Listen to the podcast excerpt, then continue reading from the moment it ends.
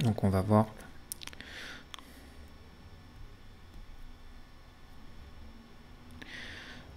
Ok, donc ça y est, c'est bon, on est live. J'ai eu un tout petit souci technique, d'où les 3 minutes de retard. Bon voilà, vous ne pas un rigueur, c'est la magie du direct. Donc euh, voilà, dites-moi si vous m'entendez bien. Est-ce que vous pouvez mettre une note de 1 à 10 euh, pour noter le son? Donc là, a priori, euh, ça, devrait, ça devrait plutôt être bon par rapport à la dernière fois. Il y avait certains qui m'entendaient pas assez fort, mais je pense que là, ça devrait être bon. Donc aujourd'hui, ce qu'on va faire, c'est qu'on va parler d'immobilier locatif, évidemment. Hein, c'est un petit peu le but de cette chaîne YouTube. Puis, on va également voir bah, s'il vaut mieux investir en nom propre ou s'il vaut mieux créer une société Parce que ça, c'est une question que vous me posez très souvent. Euh, le souci, c'est que beaucoup de personnes, euh, voilà, s'enflamment un petit peu par rapport à ça. Euh, ils ont vu trois vidéos sur YouTube qui parlaient de SCI et ils se disent Ok, moi je vais me lancer, je vais créer une SCI, c'est le truc génial, je vais économiser un maximum d'impôts et voilà, c'est la solution à tous mes problèmes. Donc bah, ça fait bien, hein, se dire voilà, j'ai une SCI, j'ai investi dans l'immobilier, je vais voir mon comptable. Tout de suite, on a l'impression d'être en mode businessman. Alors que bon, on va voir que dans certains cas, ça peut être intéressant, mais pas tout le temps. Donc au niveau du son, tout le monde me dit que c'est OK. Bonsoir Maxime, bonsoir Clément, salut Johan, Estelle, Bastien, François, Cindy. Donc, euh, en fait, voilà, bon, je voulais rebondir sur cette question, parce que c'est une question qui revient tout le temps. Euh, voilà, est-ce que je dois créer une SCI, Pierre? Est-ce que je dois plutôt acheter en nom propre? Donc, ce qu'il faut bien comprendre, c'est que ça va dépendre de vos objectifs. Donc, moi, je dis toujours qu'une personne qui va acheter un seul bien immobilier, pour moi, je ne vois pas un grand intérêt pour elle à ce qu'elle crée une société pour acheter ce bien immobilier. Pour moi, euh, à mon sens, sauf quelques rares exceptions, ça va être plus intéressant pour cette personne d'acheter un bien en nom propre. Pour quelle raison? Parce qu'il faut bien comprendre que lorsque vous achetez un bien immobilier, vous le détenez euh, en nom propre, vous avez plusieurs possibilités. La première possibilité, lorsque vous détenez un bien en nom propre, imaginons que ce bien vous le louez euh, en location meublée, euh, vous allez avoir dans un premier cas un abattement de 50% sur les loyers que vous touchez. Donc, je sais pas, admettons que votre bien immobilier vous rapporte 5000 euros par an bon, bah, l'État considère que vous avez des charges, hein. vous avez des assurances à payer, vous avez probablement un crédit à payer. Donc l'État, ce qu'il fait, c'est que automatiquement, il va appliquer un abattement de 50% sur les loyers que vous touchez. Donc au lieu de déclarer 5000 euros de loyer, en fait, vous allez déclarer 2500 euros. Ces 2500 euros, ils vont venir euh, s'ajouter aux revenus que vous touchez actuellement et ils vont, ils vont être, euh, ils vont être imposés euh, dans la case bénéfice, enfin, location, location meublée. L'autre possibilité, c'est d'utiliser un statut qui s'appelle le loueur meublé non professionnel aux frais réels. Donc là, en fait, ça fonctionne un petit peu comme une société, c'est-à-dire que, imaginons que vous touchiez toujours 5000 euros de loyer, mais voilà, vous avez une assurance, euh, vous avez des intérêts d'emprunt, euh, vous avez des frais d'agence. Bah, tout ça, en fait, vous allez pouvoir le déduire, euh, un petit peu comme sur une boîte. Vous allez pouvoir également utiliser ce qu'on appelle l'amortissement de votre bien immobilier. Donc là, en fait, il faut faire une simulation. Généralement, le fait de passer aux frais réels, c'est plus intéressant lorsque vous avez fait des travaux sur votre bien immobilier. Ça paraît logique. si vous avez fait 30 000 ou 40 000 euros de travaux sur votre bien immobilier, vous faites au frais réel, les travaux, vous allez pouvoir en amortir un petit peu chaque année. Donc ça va vous permettre de diminuer énormément votre fiscalité. Donc on se rend compte que rien qu'en achetant un bien en nom propre, on a déjà quand même beaucoup d'outils à sa disposition pour déduire beaucoup de choses. Donc ce qu'il faut comprendre, c'est que l'immobilier, c'est vraiment une niche un petit peu particulière. Faut, par exemple, une personne qui a, un particulier, qui a, une entreprise, qui, est auto-entrepreneur, bah, elle est imposée sur son chiffre d'affaires. Elle peut pas faire de déduction euh, sur ce qu'elle euh, ce qu'elle va dépenser. Alors que quand on est euh, investisseur immobilier, lorsqu'on choisit l'option frais réels, on va pouvoir déduire des charges comme le fait une entreprise. Donc il n'y a pas forcément obligation de créer une société lorsqu'on achète un bien immobilier. Alors là, vous allez me dire, ouais, mais pourquoi est-ce que certaines personnes euh, s'embêtent euh, des fois euh, à créer des SCI ou à créer des sociétés pour acheter des biens immobiliers? Alors, ça peut être intéressant pour plusieurs cas de figure. Le premier cas de figure, c'est, pour exemple, les personnes qui achètent des SCI, c'est par exemple des personnes qui souhaitent par la suite transmettre leur patrimoine à leurs enfants tout en optimisant les frais de succession. Donc euh, je vais essayer de ne pas rentrer trop trop trop dans la technique, mais je vais essayer de vous donner euh, quelques conseils que vous allez pouvoir euh, appliquer. Après, pour aller plus loin, bah, vous verrez ça si vous le souhaitez avec votre comptable. D'ailleurs, petit disclaimer, moi je ne suis pas avocat fiscaliste, je ne suis pas expert comptable. les conseils que je vous donne ici, voilà, c'est simplement ma, ma, propre, ma propre expérience. Si vous avez besoin de conseils fiscaux, allez voir votre expert comptable. De toute façon, votre situation, euh, elle ne sera pas la même qu'une autre personne.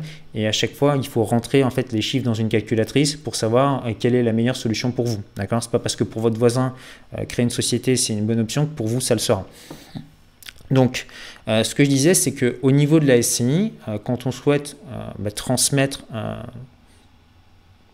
ses biens immobiliers, par exemple, à ses, enfants, euh, ce qui va se passer, c'est qu'on peut utiliser une option qui s'appelle le démembrement. Donc, euh, pour faire simple, euh, quand vous achetez un bien immobilier, vous avez l'usus, le fructus et la nue propriété. Donc, être nu propriétaire, c'est avoir la propriété du bien. L'usufruit, que je vous dise pas de bêtises, c'est le fait de pouvoir louer son bien immobilier, si vous, si vous le souhaitez, à une personne, ou pouvoir en jouir à titre personnel. Donc euh, le fait de faire ça, euh, par exemple, vous donnez la nue propriété à vos enfants, vous, vous continuez en fait à toujours toucher les loyers du, bien immobilier si vous avez créé une SCI, et euh, au moment du décès, les enfants vont pouvoir toucher l'héritage directement. Donc ça permet, si vous voulez, d'optimiser au niveau de la transmission. Maintenant, si vous achetez un bien immobilier vous dites voilà, je vais faire une SI pour acheter ce bien immobilier et je vais économiser des impôts dessus, bah, pas forcément, d'accord? Euh, Déjà, la SCI peut avoir plusieurs formes, euh, d'avoir euh, l'impôt sur le revenu. votre SCI peut être imposé à l'impôt sur les sociétés, donc ça va être déjà deux fiscalités qui sont différentes.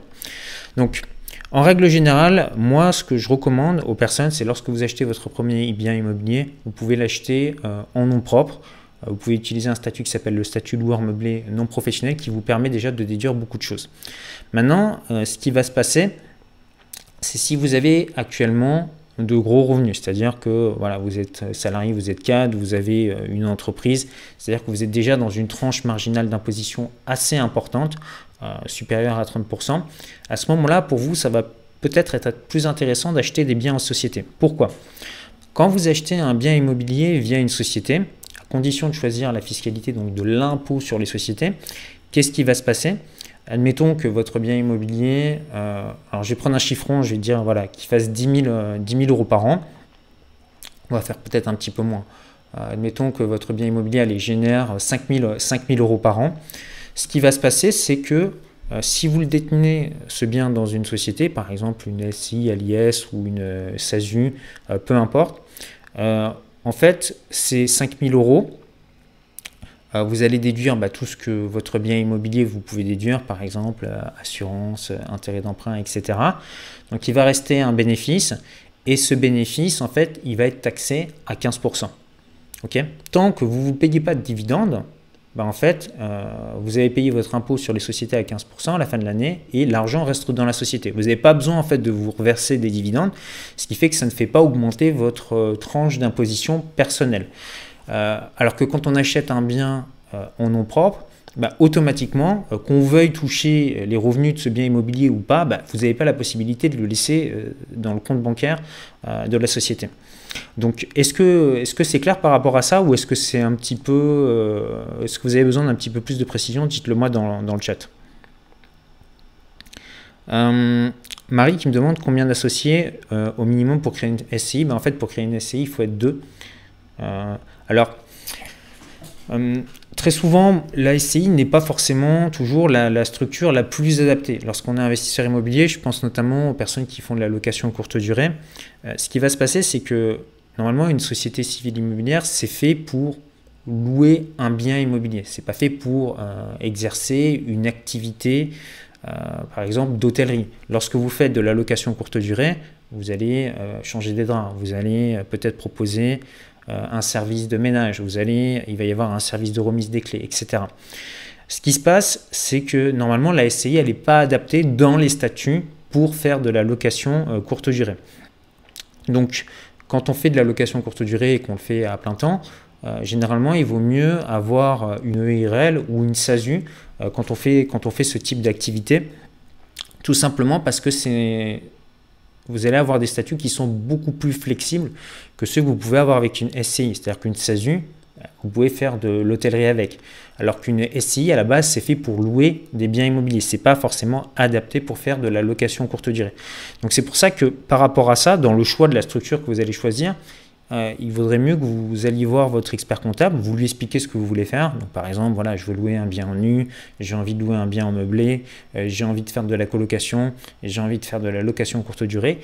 Et en fonction de ça, il va définir la structure. Ensuite, au niveau euh, de la fiscalité, euh, votre comptable, ce qu'il va faire, c'est qu'il va faire une simulation. C'est-à-dire qu'il va vous dire, par exemple, voilà, vous achetez votre bien immobilier, ok, il va vous poser tout un tas de questions. Quel est votre revenu net imposable? Combien de parts fiscales est-ce que vous avez? Euh, Est-ce que sur ce bien immobilier, vous avez fait un crédit? Est-ce que vous avez fait euh, des travaux? Est-ce que vous avez acheté du mobilier? Donc, il va rentrer toutes ces données dans un simulateur. Il va vous dire, voilà, dans cette situation, si par exemple votre bien immobilier génère euh, moins de 10 euh, 000 euros par an, bah à ce moment-là, peut-être que pour vous, la solution la plus intéressante, ça va être d'utiliser les frais réels.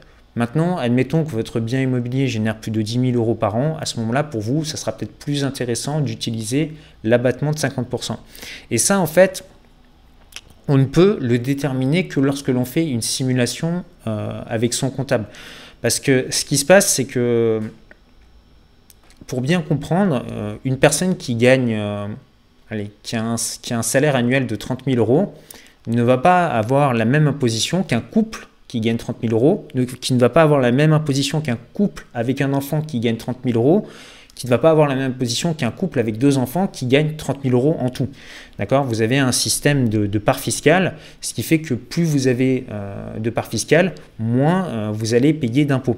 Donc c'est vraiment important de comprendre que la situation de la vôtre n'est pas la même que celle que votre voisin. Donc très souvent, je vois des personnes voir, voilà, dire mon oncle, mon cousin, mon frère a créé une SCI pour acheter son bien immobilier et je vais faire pareil ben, ce n'est pas forcément adapté. Si aujourd'hui vous avez des revenus qui sont par exemple très faibles, le fait d'acheter en nom propre ne va pas forcément vous pénaliser fiscalement. Alors, l'autre chose sur laquelle euh, j'aimerais attirer votre attention, c'est que lorsque l'on achète via une société et qu'on est imposé à l'impôt sur les sociétés, comme vous l'avez vu, c'est assez intéressant dans le sens où notre société elle est imposée à 15%. L'argent peut rester sur le compte de la société, et voilà. Alors que quand on est euh, en nom propre, les revenus qu'on va toucher vont venir euh, réintégrer euh, notre revenu net imposable. Donc si vous êtes dans une tranche à 30%, bah, vous allez être taxé sur vos, revenus immobiliers à 30%. Plus, vous allez avoir les prélèvements sociaux à payer lorsque vous détenez un bien en nom propre. Donc là, au niveau de la fiscalité, on peut se dire, waouh, on se fait un petit peu taper. Maintenant, ça dépend de votre objectif. La dernière fois, euh, j'ai eu, euh, bah, eu un élève en consultation qui posait cette question est-ce qu'il vaut mieux que je détienne mon bien justement via une société ou en nom propre? Et j'ai dit bah, ça dépend. Est-ce que tu comptes revendre ce bien immobilier dans les prochaines années? Euh, Il me dit oui, bah, c'est un bien que je compte peut-être conserver pendant une dizaine d'années, puis le revendre. Alors, ce qu'il faut comprendre, c'est que quand vous achetez un bien immobilier en nom propre, au niveau de la plus-value, vous êtes au niveau de la fiscalité du particulier. C'est-à-dire que euh, vous allez avoir une fiscalité beaucoup plus avantageuse que si vous achetez un bien en société. Ce qui se passe, c'est que quand on achète un bien en société à l'impôt sur les sociétés, il y a ce que l'on appelle l'amortissement comptable des murs. Alors, je ne vais pas rentrer trop trop dans le technique, mais en gros, je vais vous la faire simple. Vous achetez un bien 100 000 euros, vous amortissez, vous amortissez, vous amortissez. Euh, le fisc considère qu'en fait votre bien il vaut plus que 50 000 euros. ok? Vous revendez votre bien euh, 10 ans plus tard 100 000 euros. Bah, en fait, le prix, donc le prix que vous l'avez acheté, euh, bah, l'État va considérer que vous avez fait une plus-value de 50 000 euros et que vous allez être taxé sur ça. Alors que quand vous l'achetez en nom propre, même si vous bénéficiez de cet amortissement comptable, si vous achetez un bien 100 000 euros et vous le vendez 100 000 euros, il ne sera pas considéré comme ayant fait de la plus-value. Donc on le voit bien, ce qu'on gagne quelque part d'un côté avec un investissement en société, en payant un petit peu moins d'impôts à l'instant T, bah, en fait on peut le reperdre rapidement par la suite lorsqu'on euh, lorsqu'on revend son bien immobilier. Alors, je vais, regarder un petit peu vos questions. Alors, l'autre question qui m'est posée euh, dans le chat, on me pose des questions par rapport, euh, à la, holding. Alors la holding, c'est encore autre chose. Euh, faire un montage, en fait, créer un montage avec une holding peut être intéressant pour les personnes qui sont parmi vous déjà entrepreneurs. C'est-à-dire que, je sais pas, par exemple, vous avez déjà une SARL, vous avez une URL, vous avez une SASU. Voilà, vous avez un business. Ce business, qu'est-ce qui se passe Aujourd'hui, vous payez l'impôt sur les sociétés et si vous voulez toucher de l'argent, une fois que euh, votre société a payé ses impôts sur les sociétés, vous allez vous verser des dividendes et vous allez être taxé, vous allez avoir une flat tax. Euh, le souci par rapport à ça, c'est que la société paye ses impôts, vous repayez ensuite des impôts et avec l'argent qui vous reste disponible, vous allez pouvoir investir. Quand on a une holding, le système il est un petit peu différent. C'est-à-dire que qu'est-ce qui va se passer? Votre société que vous avez actuellement, bah, elle fait du profit, donc elle est taxée. Mais plutôt que de vous payer des dividendes, ce que vous allez faire, c'est que ce profit, je simplifie, hein, c'est vraiment grossier, vous allez le donner à une société mère, ce qu'on appelle une holding. Donc cet argent, il transfère à une société mère, ça va vous coûter à peu près 5%. Euh, Et en fait, cette société euh, holding, elle va renvoyer de l'argent à une autre société qui va acheter votre bien immobilier. Alors, Qu'est-ce que ça permet de faire? Ben, Ça permet de, créer, de griller une étape. Ça permet de griller l'étape où on paye, euh, cette, on paye cette flat tax. C'est-à-dire qu'au moment où on transfère l'argent qu'on avait dans sa société de business euh, sur son compte courant, où on paye des impôts, ben, ces impôts, en fait, on les squeeze en passant par une holding. Alors maintenant, ce type de structure, euh, ce qu'il faut comprendre, c'est qu'elle va être intéressante à partir du moment où vous avez déjà à côté un très gros business. Si vous avez un business qui génère 10 euh, 000 ou 20 000 euros euh, de bénéfices par an, euh, mettre en place une structure de holding, ça ne va pas forcément être intéressant pour vous. Mais si aujourd'hui vous avez un business qui génère beaucoup de cash et que ce cash aujourd'hui, bah, soit vous le laissez sur le compte de votre société, ou voilà, vous payez en dividende, mais vous vous faites taper au niveau de votre fiscalité, bah, ça peut peut être être intéressant pour vous à ce moment-là de créer une holding qui va ensuite créer différentes sociétés, donc SASU ou SCI, qui va acheter des biens immobiliers. C'est-à-dire que là, vous faites circuler l'argent en circuit fermé au lieu de, le sortir euh, en eau propre. Et ça vous permet de réinvestir beaucoup plus, beaucoup plus d'argent.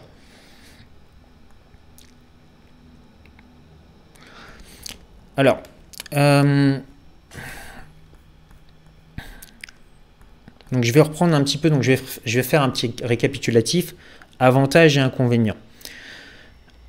Si vous achetez un bien immobilier, vous avez pour projet de le revendre rapidement euh, dans les 4-5 prochaines années. Moi, ce que je vous conseille, c'est vous l'achetez en nom propre. Vous faites votre business avec, vous mettez votre bien en location, location courte durée, colocation, etc. Si vous souhaitez par la suite revendre le bien immobilier, vous bénéficierez de la fiscalité de la plus-value, euh, la, fiscalité du particulier au niveau de la plus-value. Maintenant, ce que vous pouvez faire, c'est euh, si vous souhaitez payer zéro d'impôt sur ce bien que vous allez revendre, il y a une possibilité. C'est de venir y habiter pendant un certain temps. C'est-à-dire que vous pouvez venir habiter dans ce bien immobilier pendant six mois, un an. Vous le déclarez comme étant votre résidence principale. Vous y vivez euh, réellement, hein, attention, parce qu'il peut y avoir des contrôles par rapport à ça. Vous envoyez en fait un courrier euh, au centre des impôts en disant bah, que vous avez changé d'adresse, que votre nouveau domicile fiscal maintenant se trouve dans l'appartement euh, que vous aviez acheté 5 ans auparavant. Vous mettez ce bien en vente, vous le vendez, et même si vous faites une plus-value, vous n'aurez pas d'impôt à payer sur la plus-value. Ça, c'est un, petite astuce qu'utilisent beaucoup d'investisseurs immobiliers, c'est-à-dire que voilà, ils, font, ils utilisent un bien immobilier, le louent pendant un certain nombre d'années, ensuite ils utilisent ce logement pour eux-mêmes, pour y vivre et lorsqu'ils le revendent, ils sont exonérés d'impôts euh, sur la plus-value. Alors attention parce qu'on pourrait se dire, ok, bah, moi ce que je vais faire, c'est que je vais acheter un bien immobilier, un deuxième, un troisième, un quatrième, un cinquième. Donc je vais euh, louer le premier, je vais encaisser de l'argent, je vais encaisser euh, des loyers, je vais le déclarer en résidence principale, je le vends, j'encaisse la plus-value, je ne paye pas d'impôt. Trois mois plus tard, je déclare que je vis dans le deuxième bien, je le revends, pas d'impôt sur la plus-value. Troisième, etc. si vous faites ça, en fait, euh, vous allez vous faire requalifier. Vous allez vous faire requalifier de marchand de biens parce que c'est un petit peu considéré comme de la, de la fraude. Ce que vous faites, c'est un schéma qui est abusif.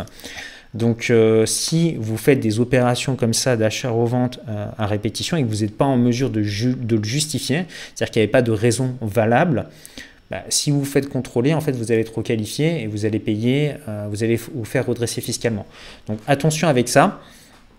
C'est-à-dire qu'il faut qu'il y ait une suite logique. C'est-à-dire que si vous achetez un bien immobilier, euh, vous le louez, vous vivez dedans, vous le revendez, ensuite vous allez dans un deuxième bien immobilier, bah, il faut déjà que ce deuxième bien immobilier soit à côté de votre travail. Hein, parce que si, je sais pas, vous bossez à Paris, mais par exemple vous achetez un bien immobilier à Nice et vous dites que c'est votre résidence principale, euh, déjà il va y avoir comme une petite anomalie. On va vous dire bah, pourquoi vous vivez à Nice alors que vous travaillez à Paris et vous l'avez déclaré en résidence principale. Donc là, ils vont vite comprendre que vous avez fait ça uniquement pour économiser des impôts. Donc vous comprenez l'idée? Mais en tout cas, voilà, si euh, vous avez ce, projet de, se dire pour l'instant, c'est-à-dire, admettons que vous soyez vraiment débutant, vous achetez votre premier bien immobilier, faites-vous la main en l'achetant en nom propre. Vous utilisez, moi ce que je vous recommande, c'est de louer votre bien immobilier en location meublée. Pourquoi? Parce que vous allez avoir une fiscalité beaucoup plus douce que si vous, si vous louez un bien euh, en nu, c'est-à-dire sans meubles. Et vous avez également beaucoup plus de flexibilité au niveau de vos locataires. C'est-à-dire que quand vous louez un bien en meublé, euh, les baux que vous faites, ils durent un an. D'accord? Euh, Quand vous louez un bien en nu, c'est-à-dire que vous ne le meublez pas, ce qui se passe, c'est que votre bien, vous êtes obligé de faire un bail pendant trois ans. Donc au niveau des locataires, bah, ils sont beaucoup plus, si vous voulez, protégés lorsque euh, vous leur louez un bien en nu que lorsque vous louez un bien qui est, directement meublé.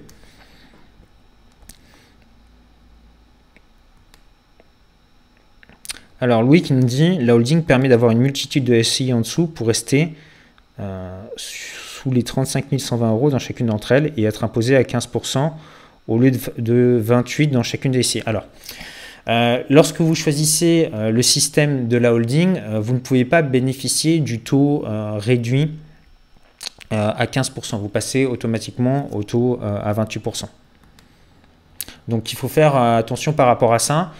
c'est pour ça que je vous dis que le système de holding n'est pas forcément adapté, pas forcément adapté à tout le monde.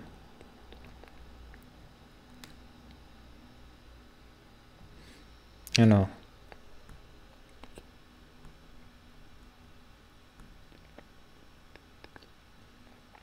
Alors, euh, Jus qui me demande si on veut se lancer à plusieurs, est-ce que la SRL familiale euh, est plus intéressante? Alors, lorsque tu veux te lancer à plusieurs, tu as plusieurs possibilités. Euh, la première, c'est d'acheter un bien immobilier en indivision. Donc, en indivision, bah, c'est-à-dire que par exemple, admettons, je ne sais pas, tu achètes un bien avec ton époux ou vous achetez un bien avec votre frère. Voilà, 50-50, vous êtes en indivision. Euh, le souci par rapport à ça, c'est que si à un moment donné, euh, il y en a un des deux euh, qui veut revendre, en fait, vous êtes bloqué. Par exemple, imaginons qu'il y en a un qui veut revendre, mais l'autre qui ne veut pas revendre, vous êtes bloqué. Donc c'est un petit peu compliqué, le fait d'être en indivision, s'il y en a un qui veut se débarrasser du bien, on ne peut pas revendre ses parts à l'autre, on est obligé de, liquider tout ça. Alors que quand on achète un bien immobilier en SCI, bah, c'est plus flexible. Si par exemple, euh, admettons que moi j'achète un bien immobilier euh, avec mon frère 50-50, bah, il peut tout à fait décider de me revendre ses parts voilà, ou de me revendre 20 à 30% de ses parts. Donc il y a beaucoup plus de flexibilité par rapport à ça. Maintenant, ce qu'il faut comprendre, c'est que la SCI, c'est intéressant dans le sens où, en termes de transmission, en termes de, gestion euh, des parts, mais ce n'est pas forcément quelque chose qui va vous apporter un avantage fiscal, Par rapport à une personne qui a son bien immobilier en indivision et qui le loue en loueur meublé non professionnel et une personne qui va avoir euh, une SCI familiale, ben, elle ne va pas forcément économiser des impôts grâce à ça. D'accord? Si, si vous décidez de créer une SCI, que vous êtes imposé à l'impôt sur les sociétés, pareil, il faudra faire le calcul au bout du bout. Si vous revendez ce bien immobilier par exemple dans 5 ans, pas sûr que vous ayez économisé des impôts par rapport à ça. Donc euh, la création de société, il faut le voir, pour moi, c'est quelque chose d'intéressant pour les personnes qui sont investisseurs immobiliers à très très long terme. C'est-à-dire les personnes qui se disent, voilà, je vais acheter un premier bien immobilier, puis je vais en acheter un deuxième, puis je vais en acheter un troisième, puis un quatrième, puis un cinquième, puis un sixième. Mais à côté de ça, j'ai déjà une activité qui me génère beaucoup d'argent. C'est-à-dire que ces biens immobiliers euh, que je vais acheter, j'ai pas forcément besoin de toucher l'argent. J'ai déjà une activité d'entrepreneur ou de salarié euh, qui me permet de vivre très confortablement. Et moi, ce qui, m'intéresse aujourd'hui, c'est de me constituer un patrimoine. Donc, ce que vous allez faire, c'est que vous allez acheter ces biens via des sociétés. Chaque année, euh, vous achetez donc chaque bien via une société différente pour pas déplacer les plafonds et du coup être taxé à 15%. Donc chaque année, vous payez les 15% sur les bénéfices que fait euh, votre bien immobilier. L'argent, vous le laissez sur le cash de la société et par la suite, au moment où vous partirez à la retraite, et voilà, vous aurez une grosse baisse de vos revenus, ce que vous pourrez faire, c'est que vous pourrez sortir progressivement bah, le cash que vous avez accumulé dans, ces sociétés en vous payant en dividende. Si par exemple vous avez besoin bah, de 5 000 euros, bah, vous retirez que 5 000 euros. Si vous avez généré par exemple 20 000 euros euh, de bénéfices sur l'année sur vos sociétés et que vous avez besoin de sortir que 5 000 euros, vous n'allez pas être imposé sur 20 000 euros, vous allez être imposé que sur 5 000 euros parce que c'est vous qui décidez combien vous sortez de vos sociétés. Donc c'est ça l'avantage, c'est que avec des sociétés, on peut contrôler euh, son imposition à titre personnel. Donc dans ce cas-là, effectivement, ça peut être quelque chose qui est intéressant. Euh, Julien qui dit les holdings, c'est vraiment pour les investisseurs avertis. Les holdings, c'est, je dirais, pas forcément pour les investisseurs euh, avertis, mais je dirais c'est plutôt pour les personnes qui ont à côté, qui sont déjà entrepreneurs, qui ont un business qui génère beaucoup de cash. par exemple, ben, j'ai une de mes clientes qui m'a contacté, donc elle, elle a un business en ligne elle génère à peu près 500 000 euros par an. euh, le souci avec ça, bah, c'est que quand elle sort ses, dividendes, bam, elle est taxée euh, à 30%. Donc, euh, bah, si tu veux, elle se fait amputer une grosse partie de, une grosse partie de ses revenus. Et dans son cas de figure, euh, elle a fait une simulation, donc je l'ai envoyé voir euh, mon comptable, plus euh, on a fait également une simulation avec son comptable, et il s'avérait que pour investir dans l'immobilier, pour elle, c'était plus intéressant de créer une holding.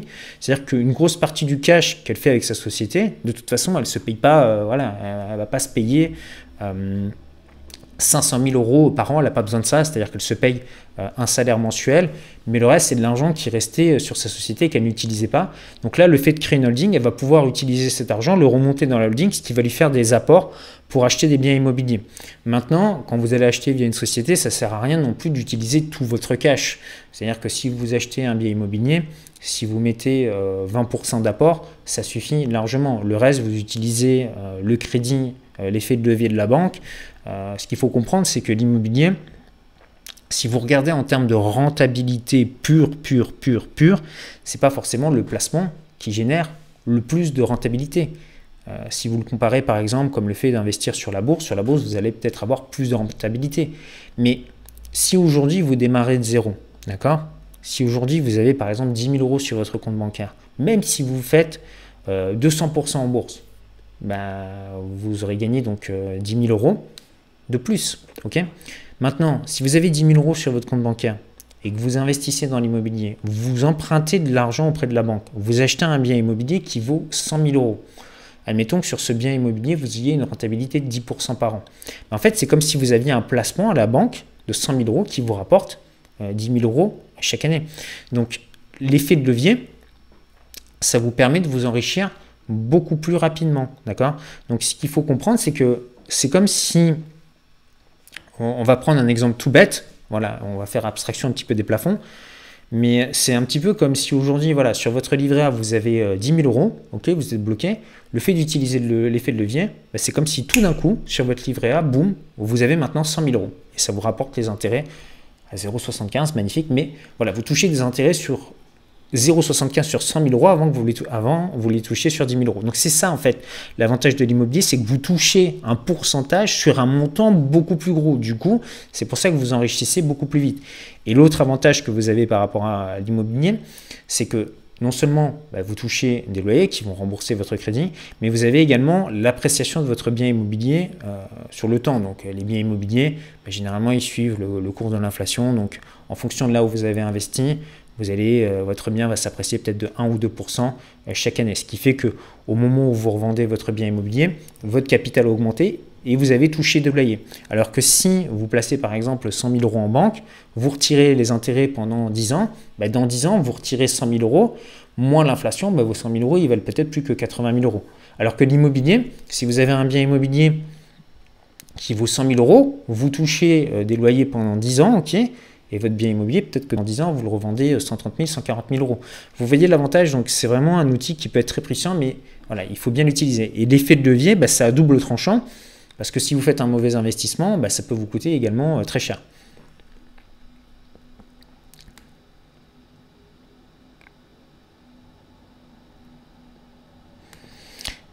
Donc Martin qui dit pour les personnes qui génèrent beaucoup de cash, ben en fait pour les personnes qui génèrent beaucoup de cash, la structure, c'est par exemple, imaginons que tu es une, une SASU, Martin, pour ton, ton, business, je sais pas, par exemple, tu as un business en ligne ou un business de consulting, enfin, une entreprise qui génère beaucoup de cash. tu as cette SASU, tu crées une holding au-dessus, et ensuite, par exemple, tu vas créer une SASU qui va faire acheter un bien immobilier pour faire de la location courte durée. Pour acheter ce bien immobilier, admettons que ce bien immobilier, il vaille 100 000 euros, bah, ce que tu vas faire, c'est que tu vas prendre un, peu plus de 20 000 euros de ta société, tu vas les envoyer dans l'holding, qui va redescendre dans cette SASU et qui va acheter ce bien immobilier. Et ça va t'éviter de te faire taper 30% bah, sur ces 20 000 euros que tu serais payé euh, en dividende. Donc du coup, bah, tu as quand même une sacrée économie d'impôt par rapport à ça. Maintenant, ça, il faut que tu le fasses avec ton comptable. Hein. c'est une simple écriture comptable. Euh, maintenant, voilà, le fait d'avoir une holding, bah, ça fait euh, une société en plus, plus le fait de créer ta, ta, SASU pour investir, ça te fait deux sociétés en plus. Donc il y a quand même des coûts de, maintenance par rapport à ça. Donc il faut que ce soit quand même intéressant euh, avant d'investir. C'est pour ça que je dis, si vous avez un bien immobilier ou deux biens immobiliers, j'ai déjà des personnes qui me disent, voilà, je vais créer des holdings, etc. Doucement, c'est pour les personnes qui ont un business qui génère beaucoup de cash. À ce moment-là, on cherche à optimiser sa fiscalité via une holding. Alors Maxime qui dit j'aimerais savoir si je construis et que je revends avec une plus-value sans forcément y habiter, est-ce que je suis imposable? Bah, Si c'est pas ta résidence principale Maxime et que tu revends, oui tu vas être imposable, tu vas devoir payer un impôt euh, sur la plus-value si tu fais une plus-value. Si tu fais pas de plus-value, tu ne paieras pas d'impôt sur la plus-value.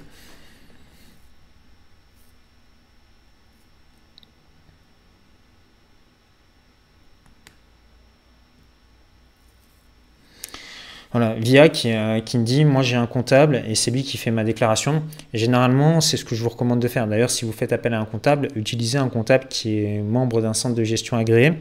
Ce qui fait que vous allez pouvoir, si par exemple, mettons votre comptable vous facture 900 euros euh, d'honoraires euh, chaque année, vous allez pouvoir en déduire 600. En gros, votre comptable va vous coûter en réalité que 300 euros. L'avantage aussi de votre comptable, c'est qu'il vous remplit votre déclaration d'impôt personnel il va vous remplir bah, les déclarations euh, d'impôts pour euh, toutes vos sociétés. Euh, il peut également vous rédiger les statuts de votre société si vous créez une SAS, etc.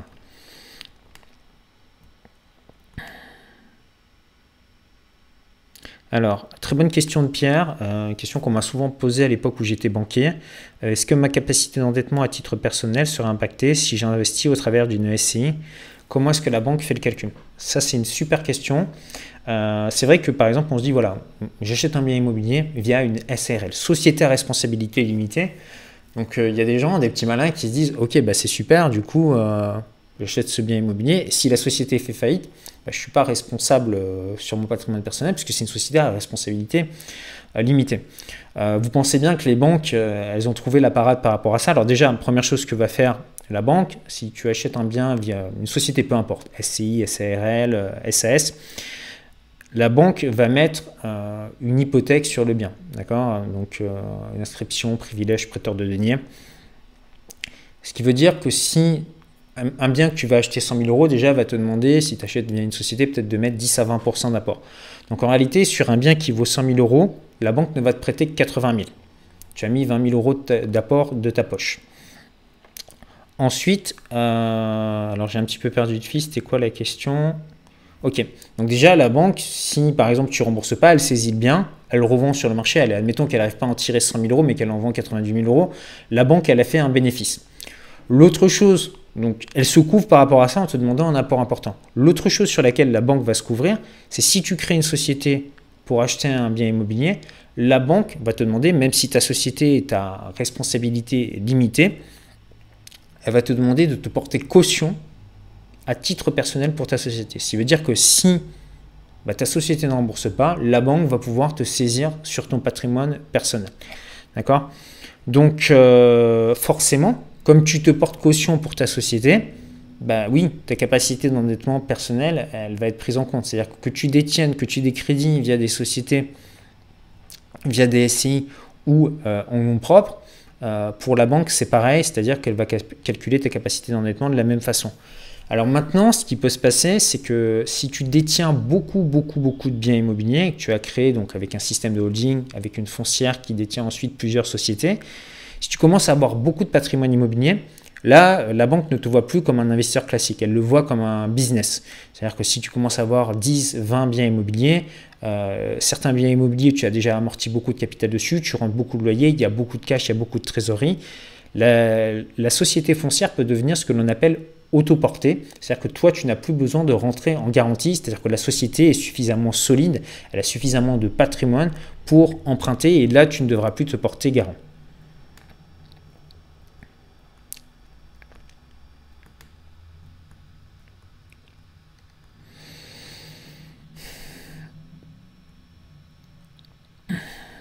Alors, un conseil euh, pour les débutants. Euh, ben, un conseil pour les débutants, euh, forme-toi.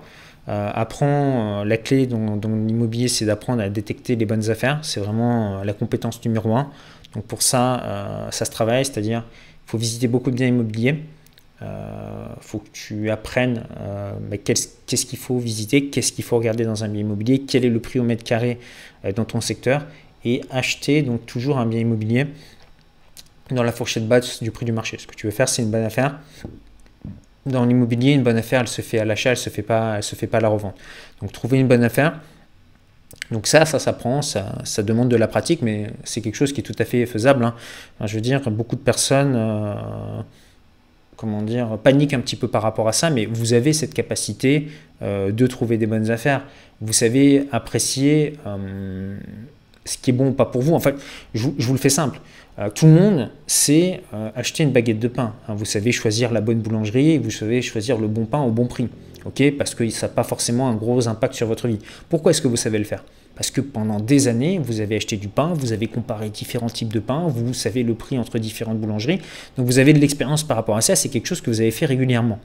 Le problème, c'est que beaucoup de gens, euh, lorsqu'ils achètent un bien immobilier, ils achètent leur résidence principale, ils font un investissement locatif, en fait, ils n'ont jamais visité de bien immobilier avant. Ils en visitent 3 4 puis boum, ils achètent. Ils mettent 150 000, 200 000 euros sur la table. Ben moi, j'ai un petit peu de mal à comprendre. C'est-à-dire que vous avez des personnes qui vont euh, passer plus de temps à choisir la station-service ou à choisir leur boulanger qu'à acheter un bien immobilier. Non. Euh, au début, vous devez visiter beaucoup de biens immobiliers pour vous faire la main. C'est extrêmement important. Et une fois que vous avez acquis des éléments de comparaison, bah, tu sais que voilà, par exemple, sur tel secteur, pour 100 000 euros, voilà ce que tu peux avoir. Donc certains vont te, refiler un truc avec peu de mètres carrés, complètement pourri, donc avec, des surfaces un petit peu plus grandes et mieux aménagées, plus de luminosité, etc. Donc la question c'est de te dire, voilà, dans ce secteur, pour un budget par exemple de 100 000 ou de 150 000 euros, qu'est-ce qu'on me donne? Et tu compares. Et toi, avec ton budget-là, bah, tu essaies de prendre ce qu'il y a de meilleur. Une fois que tu as développé cette compétence de savoir sélectionner ce que c'est qu'une bonne affaire, il faut maintenant que tu développes une seconde compétence, celle de convaincre la banque de te prêter de l'argent pour investir. Alors généralement, sur le premier bien immobilier, si vous avez une situation euh, stable, c'est-à-dire voilà, vous êtes aujourd'hui euh, salarié, vous avez des revenus, euh, vous n'avez pas de, mauvais crédits, euh, la banque va vous suivre. Par contre, là ça va un petit peu se compliquer, bah, si, vous avez déjà des, crédits en cours, vous avez acheté peut-être un bien immobilier, deux biens immobiliers, là, la banque risque de bloquer en vous disant, oula, votre capacité d'endettement, là, vous êtes atteint dans le rouge, on ne peut plus vous prêter, etc. Donc là, il existe des astuces pour contourner. Donc voilà, je ne peux pas tout résumer dans un live, mais c'est quelque chose que tu vas pouvoir, euh, bah, qui s'apprend, qui s'acquiert. Donc, développe ces deux compétences trouver une bonne affaire et obtenir le financement. Pour le reste, ça viendra, j'ai envie de dire, assez naturellement. Et euh, pour ce qui est fiscalité, euh, même si tu ne maîtrises pas, euh, je te recommande de te faire accompagner par ton comptable. Et moi, c'est ce que je fais. Je ne m'amuse pas à remplir des déclarations d'impôts par moi-même. ce que je vous donne, c'est une retranscription de ce que mon comptable m'a dit. D'accord? Parce que je ne suis pas du tout un expert en fiscalité. Moi, mon taf, c'est d'être un stratège, c'est-à-dire trouver les bonnes affaires, obtenir le financement. Les travaux, bah, c'est pas moi qui les fais, je délègue, j'ai une entreprise, donc évidemment je supervise. Et au niveau de la fiscalité, voilà, je dis à mon comptable, voilà quelle est ma situation, comment est-ce qu'on peut euh, optimiser. Et chaque année, c'est lui qui me fait les calculs. D'accord? Le mec a bac plus 10, je ne m'amuse pas à rivaliser avec lui. Alors je sais qu'il y a certaines personnes qui aiment beaucoup lire des bouquins sur la fiscalité, etc. Ça change tout le temps. On nous pond une loi tous les trois mois. Donc moi, je pense que c'est bien d'avoir les grandes lignes par rapport à ça. Mais euh, dès que vous commencez un petit peu à dans l'immobilier, faites-vous accompagner par un professionnel.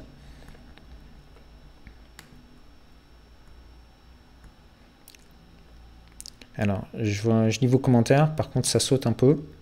Alors. Mhm.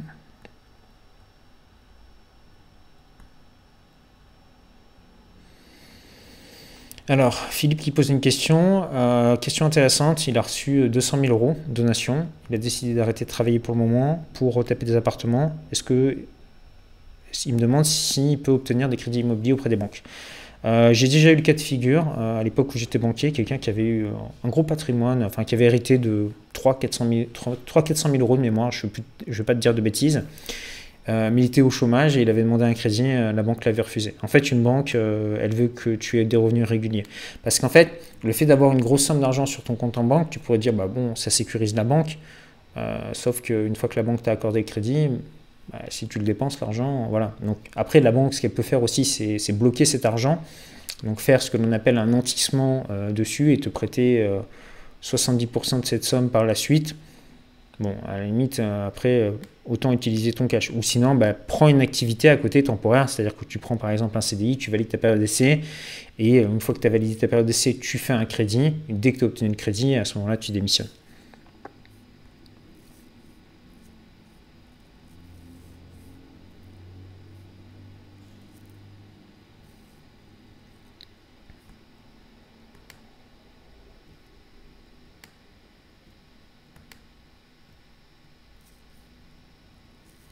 Alors. Mhm.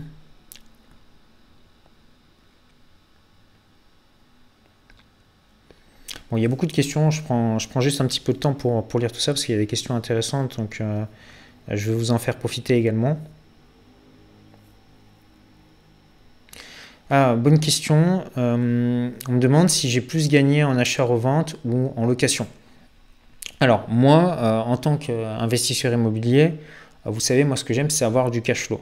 C'est-à-dire que j'achète des biens immobiliers, ce qui m'intéresse, ben, c'est d'avoir chaque, mois ben, en fait, des revenus supplémentaires. Donc, si un bien immobilier me rapporte 200 euros de cash flow, d'accord, net, une fois que j'ai tout payé, impôts, charges, net, net, net, net, net, ben, c'est 200 euros de plus qui tombent tous les mois. Donc, ça, euh, j'aime bien.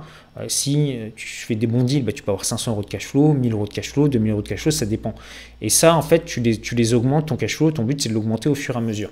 Donc moi, j'aime bien ça parce que bah, c'est un petit peu c'est ce que veut l'État. C'est-à-dire que quand tu as du cash flow, bah, quelque part, c'est là où tu es un petit peu moins le, moins imposé. Surtout si tu détiens tes biens immobiliers et que tu as une structure assez intéressante avec holding et société.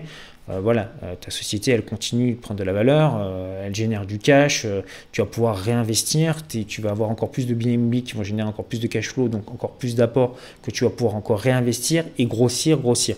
Donc c'est assez intéressant. Maintenant, lorsque tu revends ton bien immobilier et que tu as des sociétés, comme je le disais au début du live, c'est là que tu te fais tailler par les impôts parce qu'ils viennent ils viennent prendre leur part du gâteau. Donc maintenant, si tu fais par exemple une opération euh, d'achat-revente, où c'est ta résidence principale, tu l'achètes à un très bon prix, tu y vis quelques temps, tu la, retapes un petit peu tu la revends plus cher par la suite, ouais, tu peux encaisser par exemple, moi j'ai fait euh, une opération où j'ai généré plus de 80 000 euros de plus-value. Donc si tu calcules en termes de loyer, euh, admettons qu'un bien immobilier te rapporte, bon, je vais faire simple, hein, allez, 8 000 euros par an, net, ok bah là, euh, si tu encaisses 80 000 euros d'un coup, tu touches 10 ans de loyer d'un coup. Donc ça peut être intéressant de temps en temps de faire une opération d'achat-revente. D'ailleurs, c'est ce que font en fait la plupart des investisseurs immobiliers. C'est-à-dire qu'ils vont acheter un bien immobilier, un deuxième, un troisième, un quatrième, un cinquième, puis au bout d'un moment, la banque va les bloquer. la banque ne va plus vouloir leur prêter d'argent. Qu'est-ce qu'ils vont faire? Ils vont prendre le bien immobilier généralement qui leur pose un petit peu de, difficultés parce que euh, au niveau de la copropriété ou des voisins, bref, un bien immobilier tu vas le voir, tu vas avoir certains biens immobiliers qui vont te demander un petit peu plus de travail que d'autres. Et ce bien immobilier, comme ils l'avaient acheté à un, bon prix à l'époque, ils avaient fait une bonne affaire, il se trouve que le quartier, euh, la valeur du bien s'est appréciée. Ils vont par exemple vivre dans ce bien immobilier, en faire leur résidence principale, le revendre, boum, encaisser euh, une plus-value sur ce bien immobilier. Donc ça va leur dégager du cash, ils vont euh, dégager un gros apport qu'ils vont pouvoir ensuite réinvestir peut-être pour acheter de nouveaux biens immobiliers. Donc des fois, ça peut être intéressant d'arbitrer, de revendre un bien immobilier pour acheter plus gros.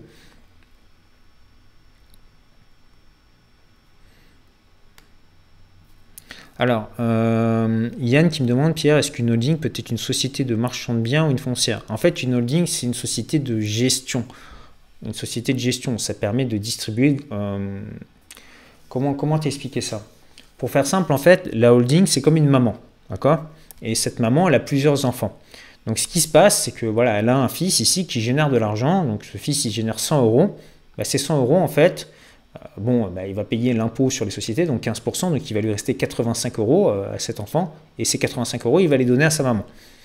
Et sa maman, ensuite, ce qu'elle va faire, c'est qu'elle peut le redistribuer à d'autres enfants. ok? Donc c'est un petit peu comme ça que ça fonctionne. Donc la, maman, elle n'est pas marchande bien, d'accord? La maman, elle peut euh, avoir un fils qui est marchand bien. Donc je te simplifie comme ça, mais c'est pour te, donner l'exemple et ensuite redistribuer ça à une société de, de marchand de biens. Donc la holding, elle n'est pas euh, faite pour détenir des biens immobiliers en direct. La holding, elle est faite pour détenir des sociétés. Donc ta holding, elle va détenir par exemple ton business en ligne ici, et ensuite elle va avoir euh, une SASU qui détient tes biens immobiliers, une autre SASU qui détient un deuxième bien immobilier et une SASU qui détient un troisième bien immobilier.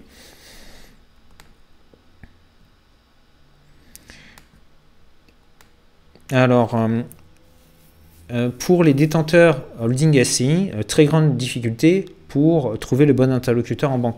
Bah, c'est normal parce qu'en fait, vous avez deux types de banques. C'est-à-dire que quand vous allez à la banque, si vous demandez à rencontrer un conseiller ou une conseillère, qu'est-ce qui se passe bien souvent? C'est que vous, rencontrez un conseiller clientèle qui s'occupe des particuliers. Donc un, particulier, en fait, il n'est pas formé euh, sur les pros, sur les sociétés. Euh, si vous voulez en fait investir via des holdings, via des que vous avez déjà une boîte, vous, alliez voir votre conseiller euh, entreprise. Donc généralement, si vous avez une boîte dans votre banque, vous avez un compte bancaire professionnel, bah, vous avez un conseiller professionnel. C'est pas le même que celui qui gère votre, votre compte perso. Vous allez voir ce conseiller-là. Euh, ensuite, bah, vous pouvez le mettre en relation avec votre comptable et euh, voilà, vous allez, pouvoir mettre, euh, vous allez pouvoir mettre tout ça en place. petite astuce aussi que j'aimerais vous donner, et j'y pense maintenant aux personnes qui achètent leur bien immobilier qui veulent acheter, qui veulent créer une SCI parce que bah, ils ont validé ça avec leur comptable. ils se sont rendus compte que faire une SCI ou une SASU pour acheter leur bien immobilier, c'était plus intéressant pour eux. Lorsque vous signez votre compromis de vente, ne le signez pas au nom de votre société. Euh, acheter le bien immobilier toujours en nom propre. Euh, c'est ce qui va vous permettre par la suite, si vous le souhaitez, de vous rétracter. Parce que si vous achetez via une société, vous allez être considéré comme professionnel et vous ne pouvez plus vous rétracter par la suite. Donc c'est important, si vous voulez, quand vous achetez un bien immobilier, vous l'achetez en nom propre et vous mettez en fait dans le compromis, je vous donne le terme technique, c'est un terme barbare, mais ça s'appelle une clause de substitution. Donc, ce qui veut dire que par la suite, vous allez pouvoir changer le nom de la personne qui a acheté le bien immobilier, en l'occurrence vous, par le nom de la société. Donc ça, euh, voilà, c'est arrivé justement euh, à un de mes élèves euh, qui a fait faire le compromis de vente par l'agence. Et l'agence, bah, elle était pressée de lui faire signer le compromis pour, bah, pour encaisser sa commission. Et ils lui ont fait signer le bien immobilier je ne sais plus s'il avait fait signer. Non, il avait signé en nom propre, mais ils n'ont pas mis de clause de substitution. Et pour lui, c'était plus intéressant de créer une société. Donc euh, attention, quand vous signez les compromis de vente, essayez plutôt de les signer chez le notaire plutôt que chez un agent immobilier. Euh, le notaire sera normalement euh, plus calé que l'agent immobilier pour vous aiguiller par rapport à ce genre de détails. Maintenant, je vous le dis, les notaires ne sont pas les personnes.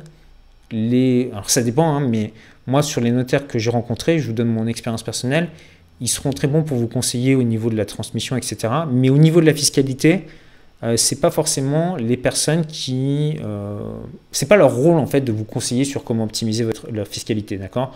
Le but d'un notaire, c'est de faire en sorte que la transaction se déroule bien dans les règles de l'art et de faire en sorte que tous les impôts euh, soient bien collectés et remis à l'État. C'est ça en fait le rôle du notaire, c'est vraiment de sécuriser les transactions.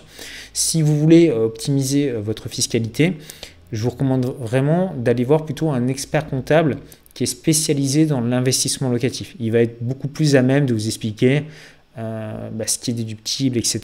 C'est plus le rôle du comptable, alors que le notaire, euh, voilà, si vous commencez à lui parler euh, d'économie d'impôt, de payer un petit peu moins, vous allez voir que très souvent il va faire la grimace parce que lui, voilà, ce qu'il veut, c'est faire les choses dans les, dans les règles de l'art et non pas euh, faire des montages qui vont pouvoir vous permettre de payer euh, moins d'impôts. Alors après, vous tomberez peut-être sur un notaire qui, qui s'occupe de tout ça, mais voilà, je vous le dis à titre d'expérience personnelle, parce que très souvent, euh, des personnes vont voir les notaires en espérant que leur travail, bah, c'est de vous aider à optimiser la fiscalité. Euh, c'est pas vraiment le, le, rôle du notaire. Le notaire encadre la transaction s'assure que tout soit carré, que ce que vous achetez au niveau du bien immobilier, que tous les diagnostics soient vérifiés, mais ce n'est pas vraiment son rôle de vous conseiller par rapport à ça.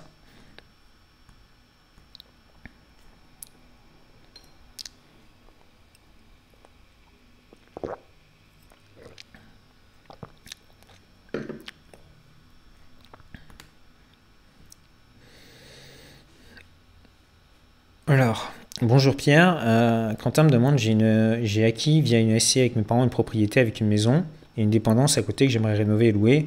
Qui touche les loyers, moi ou une SCI bah, Ça dépend de la, structure de ta SCI. En fait, il existe deux types de SCI. Alors, je ne suis pas trop rentré dans les détails, mais vous avez les, SCI transparentes. Donc, c'est là où vous êtes imposé à, l'impôt sur le revenu. Les SCI transparentes, bah, c'est un petit peu comme si vous déteniez un bien. Euh, en nom propre, c'est-à-dire que bah, les revenus que touche votre société, c'est pas la société paye pas d'impôt sur le revenu, c'est directement reporté sur votre revenu net imposable. Donc euh, en gros, c'est comme si tu touchais les, loyers directement euh, sur ton compte. Alors, ça dépend des pourcentages. Euh, tu me dis que tu l'as avec tes parents, après il faut voir les pourcentages. Peut-être qu'il y a 33%, 33%, 33%.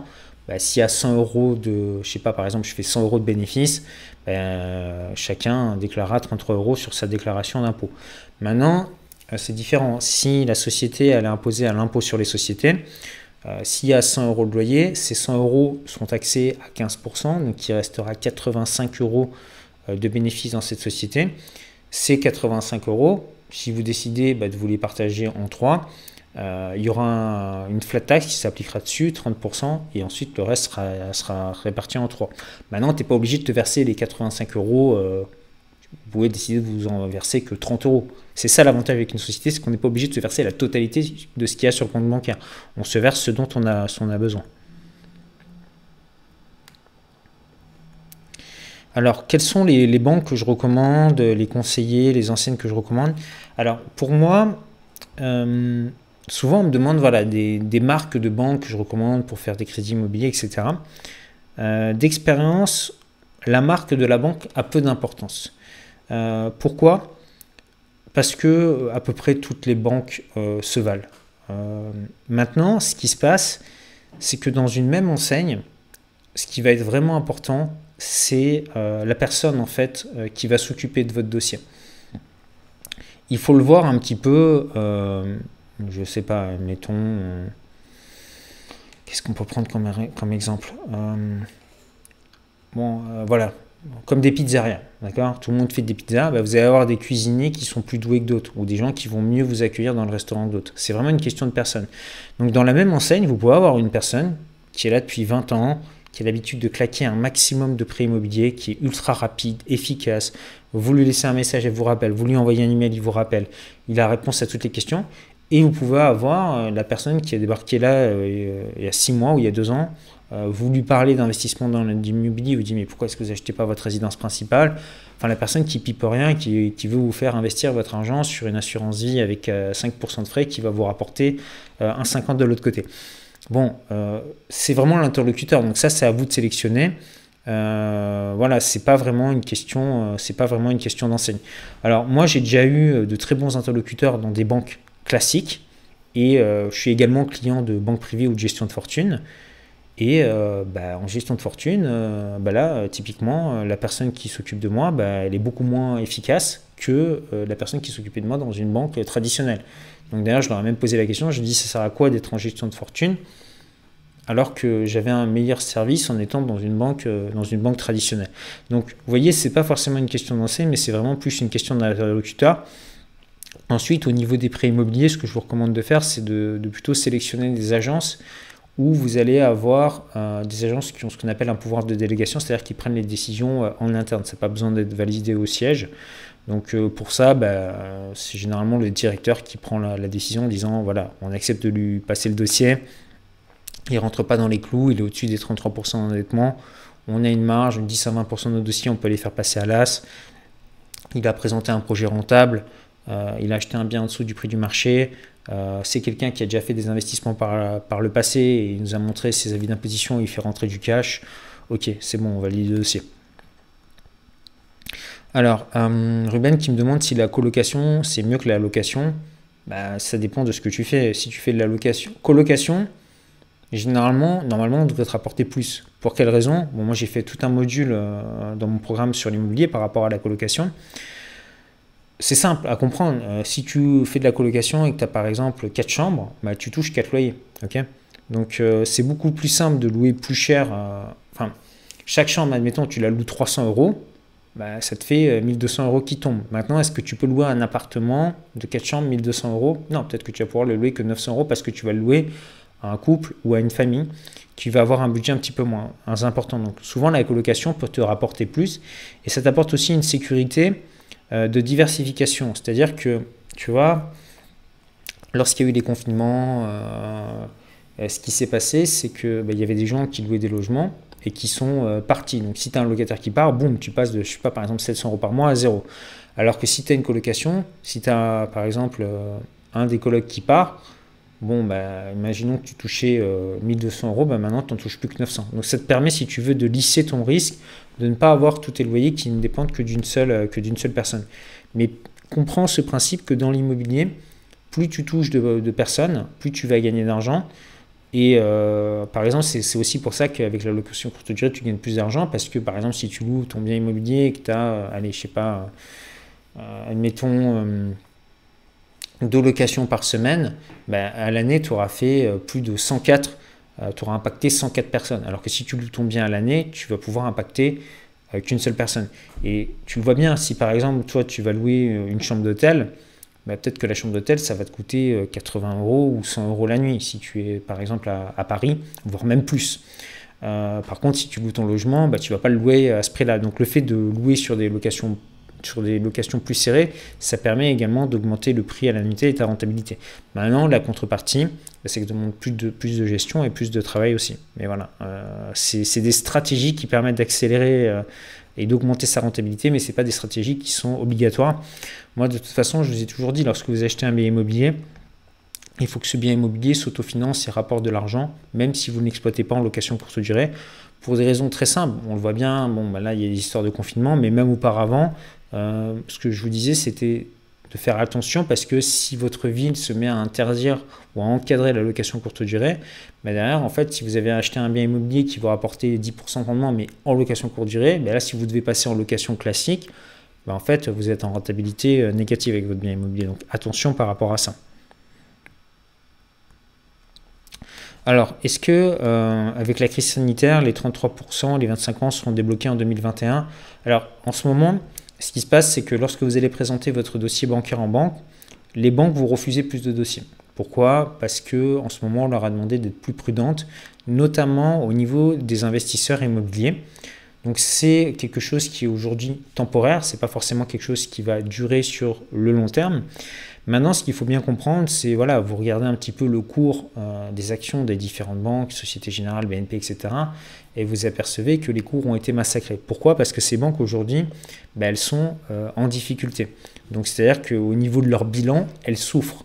Donc si ces banques font des crédits toxiques, c'est-à-dire qu'elles prêtent de l'argent à des personnes qui ne les remboursent pas, ça risque de plomber leur bilan et ces banques potentiellement pourraient faire faillite. C'est pour ça qu'aujourd'hui les banques ont un petit peu resserré la vis parce que comme elles font moins de profits que d'habitude, plus sans rentrer dans les détails, mais en ce moment on est dans un contexte où les banques euh, voilà, de taux négatifs c'est-à-dire que quand les banques vous prêtent de l'argent, bah, elles ne margent pas beaucoup sur le crédit. Donc euh, voilà, tout ça, tous ces facteurs fait que pour les banques aujourd'hui, elles sont en difficulté, ce qui fait qu'elles vont continuer à prêter, mais elles vont prêter uniquement à des personnes qui sont vraiment solvables ou des personnes qui ont des projets vraiment solides. Alors, euh, Kevin qui me dit j'ai une société de travaux que je supervise, c'est-à-dire, bah, c'est-à-dire que moi, généralement, quand je fais des travaux dans mes biens immobiliers, qu'est-ce que je fais? Je fais appel à une entreprise de rénovation voilà, électricien, plaquiste, euh, euh, peintre, plomberie, etc. Donc c'est une équipe. on dessine les plans, je leur explique ce que je veux, et quand je dis que je supervise, c'est que voilà, tu vas venir contrôler le chantier une fois par mois, et ce que tu vas faire, bah, c'est que tu vas, comment dire, bah, tu vas vérifier que tout se, tout se passe bien. Alors je ne sais pas combien on est en direct. Ok, on est 359, on est à 78 j'aime. Bon, euh, faites exploser la barre des likes. Hein. ça va aider à référencer le live pour les personnes qui, le regarderont, qui le regarderont en différé. Puis bah, si ça vous plaît, ça, ça m'encouragera aussi à vous faire d'autres types de formats dans ce type-là.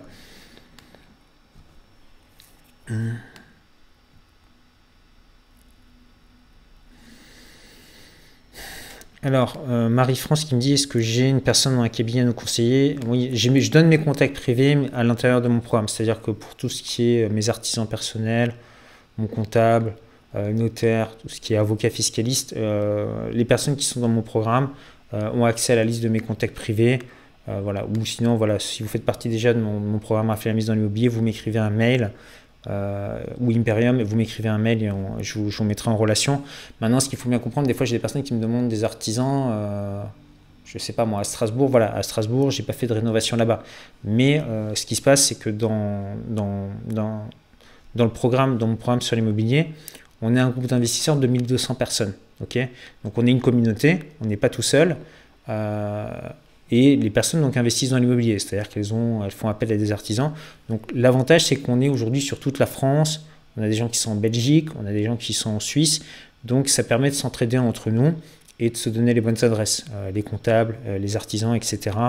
Euh, on se tient au courant des nouvelles lois qui peuvent popper à droite à gauche dans différentes villes. Donc c'est assez intéressant. Il y a aussi des personnes qui se réunissent entre elles. Donc voilà, ça permet d'avoir une vraie communauté, de ne pas être tout seul. Donc si vous avez besoin d'un contact, généralement, vous posez une question, euh, dans les 10 minutes qui viennent, vous avez déjà 5 ou 6 réponses euh, des membres de la communauté. Donc vous avez tout niveau, hein. vous avez des personnes qui sont bah, déjà très avancées, hein. on a des gens qui ont plus de 20 ou 30 biens immobiliers, d'autres qui ont acheté des immeubles de rapport, d'autres qui sont millionnaires, mais on a aussi des personnes voilà, qui sont à des niveaux plus modestes, certaines personnes qui ont acheté un ou deux biens immobiliers, d'autres qui viennent tout juste d'acheter, d'autres qui sont encore en recherche, d'autres qui ont signé des compromis mais qui sont en train de, de voir pour obtenir le financement. Voilà, ils galèrent un petit peu par rapport à ça. Et lorsqu'ils ont un doute, bah, c'est ça aussi, si tu veux, l'avantage de la formation, c'est que tu as tout qui est structuré. En fait, c'est comme un livre de recettes. Tu appliques, c'est étape par étape. Le but, c'est pas de faire du, blabla, c'est de te montrer comment euh, acheter un bien immobilier euh, de A à Z, étape par étape. Donc, euh, comment j'ai fait? J'ai tout expliqué. En fait, le truc, c'est que j'ai acheté deux appartements devant vous, j'ai tout rénové, euh, je les ai mis en location, vous avez accès à mes petites annonces, à mes contrats de bail. C'est-à-dire que j'ai acheté des biens immobiliers. Je vous, montre comment j'ai trouvé la bonne affaire, comment je les ai euh, négociés, euh, comment ensuite je les ai rénovés, comment je les ai meublés, comment j'ai rédigé la petite annonce, les contrats de bail que j'ai fait signer, ensuite comment je les ai mis sur les différentes plateformes, le comptable qui gère tous mes biens immobiliers, etc. Donc l'offre de prêt, vous voyez comment c'est rédigé, ce que j'ai demandé exactement au banquier. Donc ça vous permet en fait d'avoir un exemple concret sur des biens immobiliers qui génèrent 24% de rendement. Alors je ne vous dis pas que l'investissement que vous allez faire va générer euh, autant. Là, c'était pour le coup un très bon investissement que j'ai fait, donc je l'avais pris comme, euh, comme exemple. Mais voilà, concrètement, vous voyez comment ça se passe sur le terrain, tout est filmé et vous rentrez dans, le cœur de l'action. Ça vous permet, si vous voulez, c'est un petit peu comme si vous aviez votre grand frère ou votre grande sœur euh, qui l'avait fait avant vous. Et là, lors de votre investissement immobilier, bah, il vous prend par la main, il marche à côté de vous et il vous montre comment ça se passe concrètement.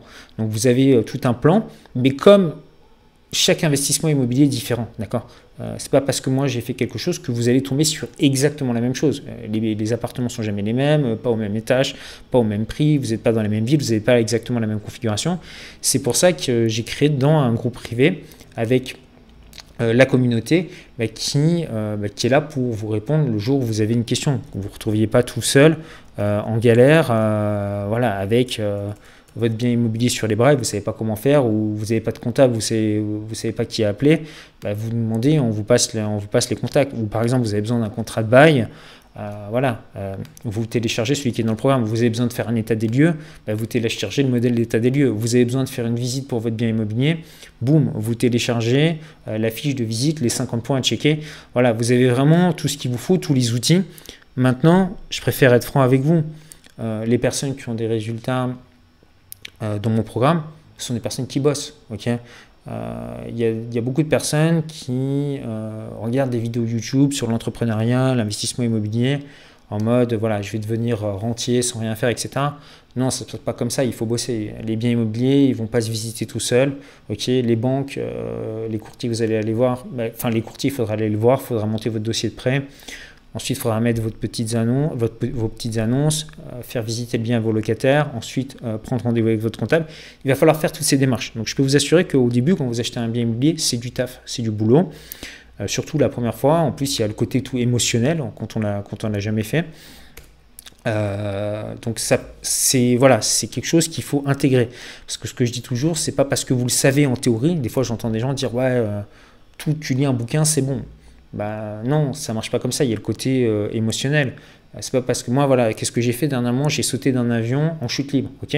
Bah, Dans ma tête, euh, je sais comment faire, hein. il suffit de prendre et de sauter. Sauf que quand vous êtes au bord de l'avion, à 4 km en hauteur, et que vous êtes dans le vide et qu'il faut sauter, mais il y a l'émotionnel qui rentre en jeu. Et là, c'est plus la même chose. On ne prend pas les mêmes décisions. D'accord? Mais Dans l'immobilier, c'est pareil. Vous signez un chèque de 100 000, 150 000 euros, vous faites un crédit, c'est la première fois, vous n'êtes pas sûr à 100% de faire une bonne affaire. Donc tout ça, ça a un impact émotionnel et l'émotion, généralement, fait prendre de mauvaises décisions. C'est pour ça que lorsque vous faites un deal, euh, voilà, ne le gardez pas pour vous secret. Euh, postez les chiffres dans le groupe privé et on vous dira si oui ou non vous faites une bonne affaire ou pas, en tout cas sur, euh, sur les chiffres. Alors pour ceux qui veulent en savoir plus, euh, je vous ai mis le lien euh, des programmes juste en, dessous dans le chat. Vous pouvez cliquer dessus pour, euh, pour regarder ça ou juste en dessous dans la description de la vidéo. voilà, pour les personnes qui veulent aujourd'hui commencer à se former gratuitement, vous avez un lien. C'est une heure de formation offerte qui vous montre comment démarrer dans l'immobilier étape par étape. Vous allez déjà avoir beaucoup de contenu, beaucoup de contenu par rapport à ça. Hum.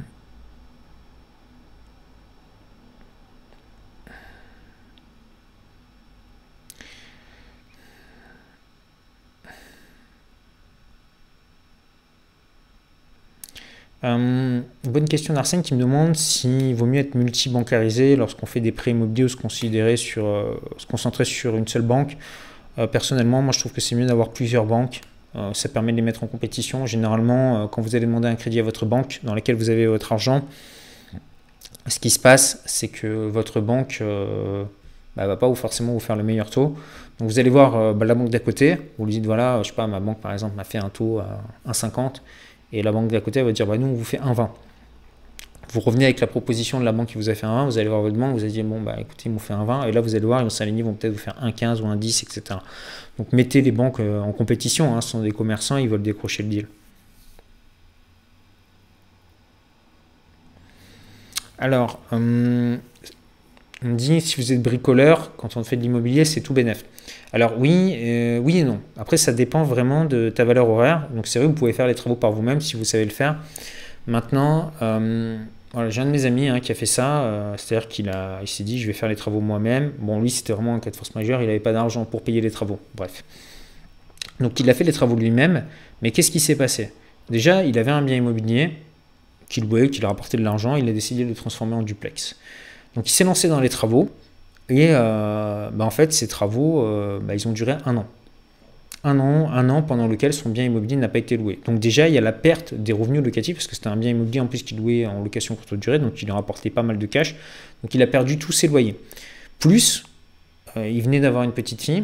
Bah, sa petite fille, il ne l'a pas vue pendant tout, toute la semaine, tout le week-end, parce qu'il allait bosser sur ce bien immobilier. Plus, bah, il s'engueulait tout le temps avec sa femme. Parce que bah, quand il revenait, il était crevé, il s'était tapé des travaux, etc. Et euh, bah, les travaux, voilà, ils n'ont pas été faits au niveau de. Hum, ils n'ont pas été faits euh, avec la qualité de ce que pouvaient faire les artisans. Et là, en plus, où ça va encore plus loin, c'est que son bien immobilier, euh, il avait pour le projet de, le retaper pour faire une revente, donc le remettre en résidence pour le revendre. Mais comme il a fait les travaux lui-même, bah, en fait, euh, ça ne sera pas déductible parce qu'il faut qu'il ait des factures euh, d'entreprise. Donc vous voyez, enfin voilà, c'est pas toujours, euh, c'est pas toujours avantageux de faire les travaux soi-même. Maintenant, voilà, si c'est votre métier, vous avez une boîte de, de, rénovation, pourquoi pas?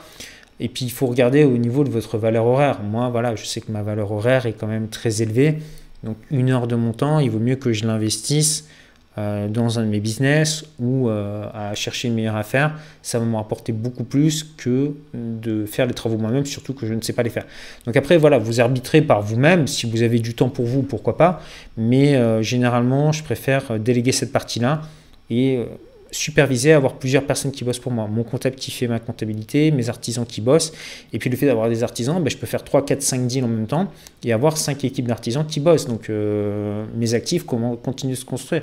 Alors que si je fais les travaux moi-même, ben, je suis limité par faire cette opération, la terminer, en faire une deuxième. Mais comme j'ai été fatigué de la première, je vais peut-être hésiter avant de me lancer sur une deuxième. Donc il y a le côté aussi niveau d'énergie, euh, d'énergie à gérer.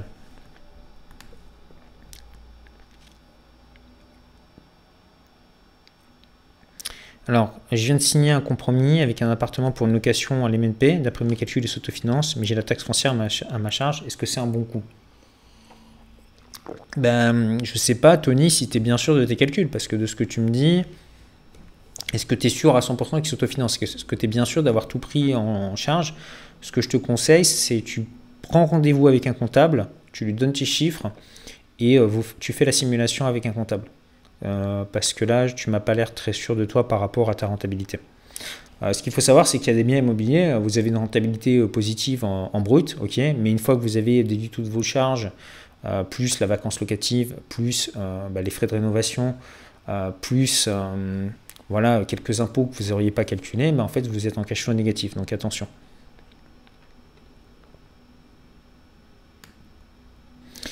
Alors, bonne question. Quelle est la méthode la plus rapide pour vivre de l'immobilier? Est-ce qu'il faut louer ou faire de l'achat-revente pour solver les crédits? Euh, Les deux. En fait, moi, je recommande dans un premier temps d'acheter un bien immobilier. Vous le mettez en location, il s'autofinance et il vous génère du cash flow tous les mois. Moi, personnellement, euh, ce qui m'a rendu riche, entre guillemets, euh, c'est le fait de c'est le d'avoir des, des, petits revenus qui tombent. C'est-à-dire que souvent les personnes se disent voilà, pour devenir millionnaire, ils s'imaginent un truc à la Bill Gates, il a signé un deal, il a vendu Snapchat, un milliard, bam, sur le compte bancaire. Non, ça se passe pas comme ça. Souvent, euh, les personnes que, bah, qui deviennent millionnaires, ils le deviennent à coût de 300 euh, euh, euros de loyer par-ci, 500 euros par-là, 100 euros de, de revenus par-ci.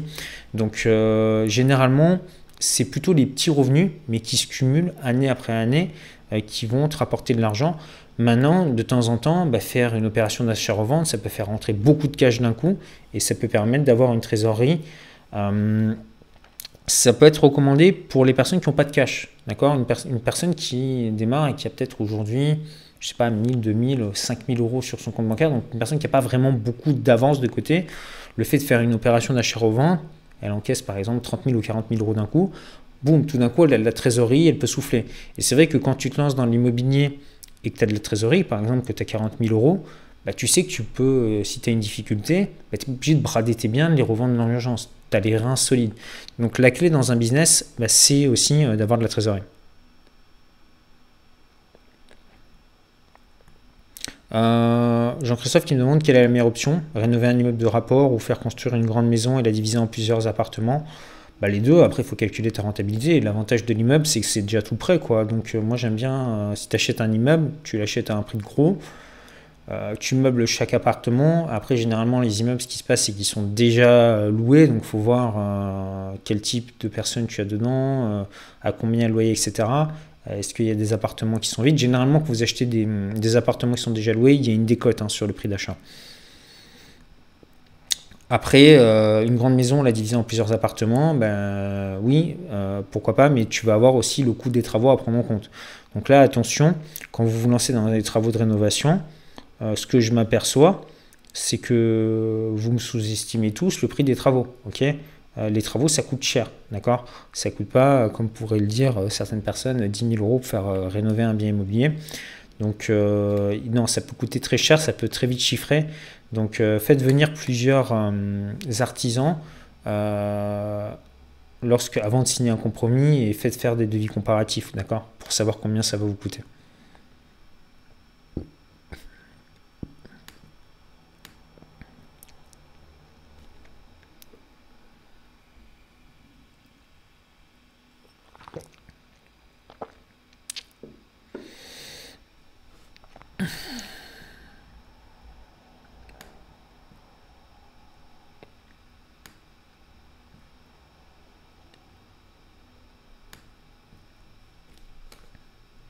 Alors, je vois beaucoup de personnes qui, comment dire, qui monte un petit peu en température au niveau des impôts et de la fiscalité. Bon, c'est normal, beaucoup de personnes qui me suivent généralement sont en francophonie, on sait qu'en francophonie, les impôts sont assez élevés. C'est pour ça que plutôt que de s'énerver et de se dire voilà, il y a trop d'impôts, etc., posez-vous la question comment est-ce que je peux faire pour gagner de l'argent, même s'il y a de la fiscalité? Si euh, vous, trouvez que vous payez trop d'impôts, c'est peut-être le moment pour vous d'aller voir un comptable et de voir comment est-ce que vous pouvez faire pour optimiser votre fiscalité. Ou euh, si aujourd'hui vous avez une boîte, euh, je ne sais pas, mais vous, avez la possibilité, je sais pas, vous avez une boîte dans, le numérique, pensez peut-être à l'expatriation. Voilà, si vous trouvez que vous payez trop d'impôts dans le pays dans lequel vous vivez, bah, vous avez des pays où vous allez payer moins. Ou alors, euh, investissez à l'étranger. D'accord Tous les pays n'ont pas la, même fiscalité. Vous avez des pays où vous avez. Euh, par exemple, on va prendre l'exemple de Dubaï. Dubaï, euh, si tu investis dans l'immobilier, tu vas avoir 0% d'impôt. Bon, de l'autre côté, Dubaï, en ce moment, le marché de l'immobilier, bah, ça fait des années que et puis, ben, comme il y a plein de tours qui se construisent, etc., ben, il y a aussi plein de logements qui sont vides. Donc, tu payes 0% d'impôt, mais si ton appartement, il a perdu 30% et que tu touches pas de loyer, ouais, tu as payé 0% d'impôt, mais tu n'as pas gagné aussi de côté. Donc, il faut vraiment... Je prends une, je prends une caricature, un exemple, mais c'est pour vous faire prendre conscience de l'état d'esprit. Généralement, si vous, gagnez si vous payez des impôts, c'est plutôt une bonne nouvelle. Ça veut dire que vous gagnez de l'argent. Parce que sinon, vous n'en gagnez pas. C'est comme les personnes qui me disent Bon, bah, si, tu veux pas, si, vous, voulez pas payer d'impôts, vous savez quoi? Vous travaillez pas, vous touchez, vous, vous achetez pas de biens immobiliers, vous touchez pas de salaire, et là, je peux vous garantir que vous paierez euh, zéro impôt. Mais évidemment, dès que vous allez commencer à un petit peu générer de revenus, vous allez payer des impôts. Mais impôts ou pas, bah, ça reste quand même profitable. D'accord? Maintenant, ben, il faut être intelligent et évidemment optimiser euh, votre fiscalité. C'est pour ça que je vous disais, ça dépend de votre situation. Pour certaines personnes, dès le premier bien immobilier, ça va être intéressant de l'acheter en société. Si vous avez déjà beaucoup de revenus, que vous êtes dans une tranche marginale d'imposition élevée, maintenant, si vous êtes dans une petite tranche marginale d'imposition, peut-être que votre premier bien immobilier, ben, vous pouvez l'acheter euh, en nom propre. ok?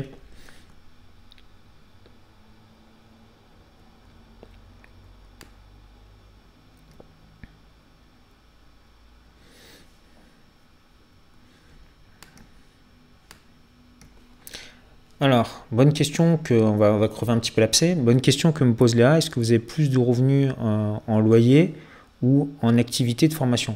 Bah, Les deux, en fait, me rapportent beaucoup d'argent. Et ça dépend, euh, ça dépend des mois. Par exemple, euh, en deux mois, j'ai fait, euh, il y a deux mois, donc c'était au mois de septembre, bah, j'ai fait une opération de chat-revente dans l'immobilier, plus tous les loyers que j'ai touchés. Donc euh, là, j'ai touché 80 euh, 000 euros plus tous les loyers. J'ai touché ce mois-là plus que ce que je touche, euh, par exemple, avec des, avec des formations. Donc maintenant, il ne faut pas le voir comme quelque chose qui cannibalise l'autre. Si tu veux, le fait d'avoir un business en ligne me rapporte de l'argent. Cet argent me permet de le réinvestir dans l'immobilier et des loyers que je touche dans l'immobilier me génèrent de l'argent que je réinvestis dans l'immobilier. Donc, si tu veux, c'est comme si tu devais remplir un seau d'eau si tu as, euh, par exemple, euh, trois biens immobiliers, bah, tu as trois tuyaux qui remplissent ton seau d'eau. Tu rajoutes, par exemple, un business en ligne, bah, ça te met deux, seaux d'eau en plus allez, pour remplir ton, ton seau d'eau. Alors, on va reprendre une piscine. Donc, plus tu vas mettre de tuyaux qui remplissent ta piscine, plus vite ta piscine va se remplir. Donc, moi, ce que je vous encourage, et ça, je l'ai toujours dit, c'est à multiplier vos sources de revenus. C'est-à-dire que moi, je touche de l'argent via l'immobilier, je touche de l'argent via mes business en ligne, je touche de l'argent également via de l'affiliation. Et j'ai également des intérêts de placement. Aujourd'hui, j'ai certains placements euh, que j'ai à l'étranger euh, qui me permettent de générer 5% par an sans absolument rien faire, 5% net. Donc voilà, tout ça cumulé, bah, ça me fait plusieurs sources de revenus et ça fait que je ne dépends pas que d'une seule activité. Pareil, sur mes biens immobiliers, je les exploite sous plusieurs façons. Euh, achat-revente, immeuble de rapport, colocation, division, location courte durée. Donc voilà, ce sont des stratégies euh, différentes. Et certains biens qui sont loués à la campagne en location euh, nue parce que voilà, la personne elle est là-bas euh, depuis des années avec sa famille, il paye, c'est un bien, j'ai rien à faire dessus. Donc je m'en fiche et je le laisse, je le laisse comme ça. Donc voilà, c'est pas, il faut pas penser binaire. Et ce qui est important en fait, c'est pas tellement ce que je fais moi. Si tu veux savoir ce que je fais moi, dans le programme, je montre, voilà, je montre mes biens immobiliers, je montre combien je gagne, tu verras, tu auras accès à mes tableaux booking, Airbnb, je suis transparent de ce, côté-là. Mais euh, ce qui est important, c'est pas combien moi je gagne, d'accord? Ce qui est important, c'est ce que vous allez mettre en place maintenant euh, pour, euh, bah, pour gagner plus tard. Donc je sais qu'il y a beaucoup, j'avais fait un petit post sur mon canal Telegram. D'ailleurs, je vais vous mettre le lien ici. Si vous ne me suivez pas sur Telegram, bah, c'est l'occasion. Euh, je partage pas mal de, conseils. Voilà, je vous ai mis le, lien dans le chat. J'espère que c'est le bon. Euh, si vous pouvez... Euh, non, c'est pas le bon. c'est le deuxième lien qui est bon. Le premier lien n'est pas bon. Voilà, je vous remets le lien. Donc, je sais plus ce que je disais. Du coup, j'ai perdu le fil. voilà, beaucoup de personnes se focalisent sur, sur l'argent, c'est-à-dire se disent, voilà, combien est-ce que tu gagnes, etc. Très franchement, ce qui est important, c'est pas combien d'argent j'ai. Ce qui est important, c'est ce que je fais tous les jours pour créer de nouvelles sources de revenus. Donc, ce que je fais tous les jours pour créer de nouvelles sources de revenus, c'est que je vais chercher de nouvelles affaires dans l'immobilier. Je vais chercher à avoir de nouveaux biens parce que plus j'ai de biens immobiliers, plus je touche de loyer, plus j'encaisse d'argent, plus j'ai de trésorerie pour en acheter d'autres, etc., etc. À côté, euh, j'ai également une activité où bah, je transmets ce que je fais, mais c'est pas mon activité euh, qui me prend le plus de temps. Par exemple, je sais pas, la dernière fois que j'ai posté une vidéo sur cette chaîne YouTube, c'était peut-être il y a 3-4 semaines. Donc ça me demande assez peu de temps, mais en même temps, ça me permet de partager mes connaissances, chose que je faisais déjà auparavant avec mes proches, avec mes amis, mais là, ça me permet d'avoir une vraie communauté et puis d'échanger. C'est-à-dire que le fait euh, d'avoir aussi une communauté, je vous le dis, il y a un côté aussi un petit peu égoïste par rapport à ça. Par exemple, dans mon programme sur l'immobilier, ben, j'ai plein de retours d'investisseurs, donc euh, qui testent, qui expérimentent, qui font des choses. Et moi, j'ai les retours en temps, direct parce que je peux pas être sur tous les fonds, d'accord? Euh, Il y a des gens qui investissent en, France, en, Belgique, d'autres en Suisse, d'autres qui investissent en Guadeloupe, d'autres qui investissent en Martinique, d'autres qui investissent à Strasbourg, à Lille, Le Havre. Donc, toutes ces personnes font des retours. Et euh, ce qui est intéressant, ben, c'est qu'on a un cerveau commun. Moi, tout seul, ben, j'apprends aussi du groupe. Donc c'est un échange par rapport à ça. Et puis après, voilà, c'est une passion. quoi.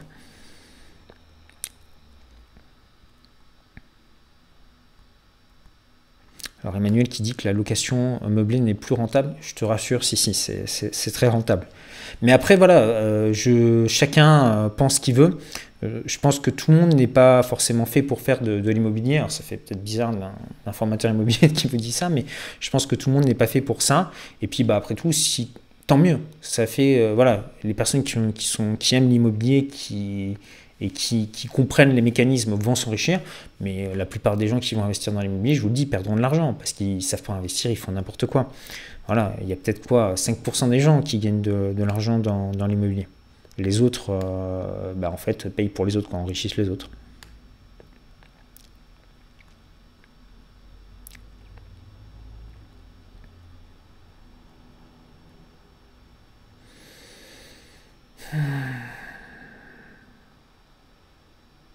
Alors, euh, une bonne question, est-ce qu'il vaut mieux investir dans un parking, un appartement, immeuble ou faire de l'achat-revente?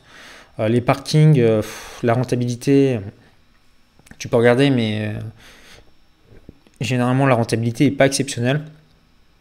C'était une niche il y a quelques années, les parkings, mais aujourd'hui c'est un petit peu connu, donc le prix des parkings est pas mal élevé, donc c'est assez dur de tirer de la renta par rapport à ça. Maintenant, il y a des petits hacks, tu achètes le parking en même temps que l'appartement, etc. Du coup, tu peux le louer, ça te fait une source de revenus en plus, ou tu le loues en location à la journée, des gens qui louent en location courte durée, etc. Enfin, il y a des petits hacks. Mais euh, au départ, euh, bah, tu peux te concentrer sur, euh, sur de la location. Achète un appartement, achète un petit appartement, mets un petit budget, ne va pas au maximum de tes capacités d'emprunt et fais-toi la main. Comprends comment ça fonctionne et quand tu auras compris, et déjà si ça te plaît, bah, après tu pourras scaler et aller beaucoup plus gros. Euh, non, j'investis pas en loi Malraux. Généralement, en fait, tout ce qui est loi de défiscalisation, euh, j'utilise pas, euh, surtout lorsqu'il faut acheter via un promoteur, parce que généralement, le promoteur, en fait, vous surfacture l'économie d'impôt que vous, faites derrière. Et l'économie d'impôt, il faut que votre bien soit loué à des personnes qui ont des revenus, alors pas en Malraux, mais pour tout ce qui est euh, loi du flux, etc., des gens qui ont des revenus euh, plafonnés dans certains secteurs. Donc moi, j'aime bien avoir le contrôle sur mes biens immobiliers et pas dépendre de règles que m'impose euh, le gouvernement.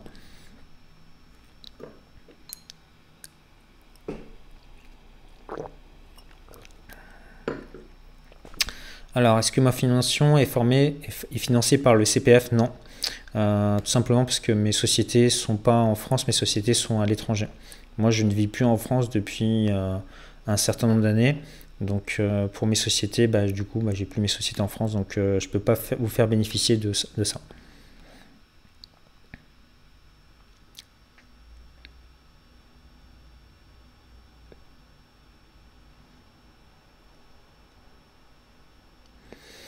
Alors, euh, bonne question de Vincent. Où est-ce qu'il faut investir aujourd'hui? Il demande euh, suite à la crise, en ville, en campagne, dans les petites villes. En fait, il faut investir là où il y a de la demande locative. Donc euh, pour ça, bah, c'est très simple. Il n'y a pas de grande ville. Généralement, tu vas payer ton bien plus cher. Pourquoi? Bah, Parce que c'est là-bas que tout le monde veut vivre, c'est là-bas que tout le monde veut investir. Donc généralement, c'est là où tu payes ton prix au mètre carré le plus élevé. Maintenant, ce qu'il faut savoir, c'est qu'il existe des marchés de niche dans des plus petites villes ou des plus petits villages. Et ce qui se passe, c'est que même s'il n'y a pas forcément beaucoup de demandes locatives, il faut regarder la qualité du parc locatif. Ça, c'est un petit hack que tu peux utiliser. Tu vas dans une ville et tu regardes euh, sur le bon coin les annonces et tu vois qu'il n'y a que des vieux appartements, mais genre, euh, voilà, tapisserie à fleurs, appartement de la grand-mère. Et toi, euh, ben, pas de chance, tu as été muté là-bas. Et tu dois te loger en tant que locataire. Sauf que tu te dis, waouh, j'ai vraiment pas de chance, c'est vraiment que des logements pourris et tout. Et puis là, d'un coup, un appartement tout neuf, tout rénové, euh, hyper design et tout. Bon, le souci, c'est qu'il coûte 200 euros de plus que les autres, mais comparé aux autres croûtes que tu as vues, ah ouais, vraiment, c'est soit ça, soit rien. Bon, bah, du coup, tu dis, bon, bah, 200 euros de plus, bah, je vais le prendre. Et en fait, voilà, c'est ça la clé, c'est que dans ces petites villes, justement, bah, si vous avez la. C'est pas très dur hein, de faire mieux que les autres, que la concurrence, vous avez un appartement qui est au top, non seulement vous allez pouvoir le louer plus cher, mais dès que vous avez un locataire qui parle, vu qu'il n'y a aucune concurrence, aucune compétition, en fait, vous le relouez euh, de suite. Maintenant, il faut quand même faire un, test au niveau de la demande locative, savoir s'il euh, y a effectivement des gens qui cherchent à se loger euh, là-bas. Christophe qui nous dit j'ai acheté Imperium le mois dernier. Bah écoute, bienvenue dans, le programme.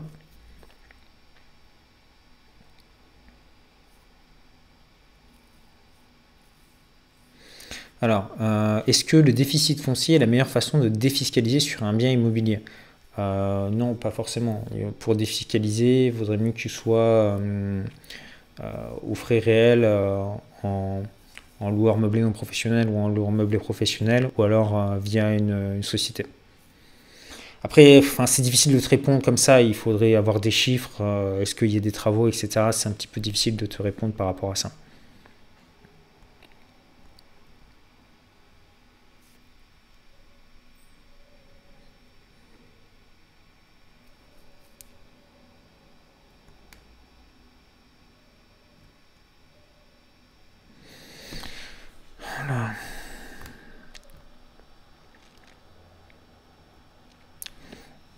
Alors, euh, est-ce qu'il faut s'intéresser au début, euh, aux impôts au début de nos investissements? Bah oui, en fait, euh, ça fait partie de la stratégie. En fait, il faut que vous ayez une approche globale, pas vous concentrer que sur trouver une bonne affaire et puis après, voilà, vous occupez pas du reste. Non, si vous voulez faire un bon investissement immobilier, il faut optimiser surtout sur l'achat du bien. Donc, comment, comment trouver la bonne affaire, négocier le prix, le payer au meilleur prix. Comment également optimiser pour payer le moins cher possible au niveau de votre crédit, l'assurance, etc.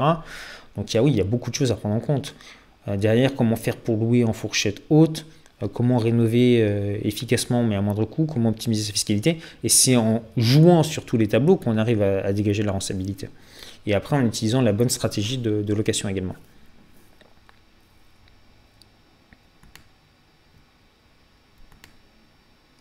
Alors, quelle est la meilleure stratégie d'achat-revente? SI Non, sûrement pas la SCI.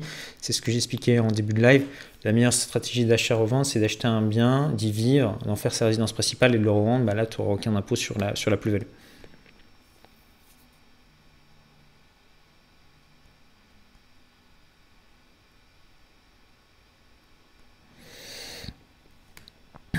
Alors, euh, est-ce que je peux vous recommander certains euh, business en ligne?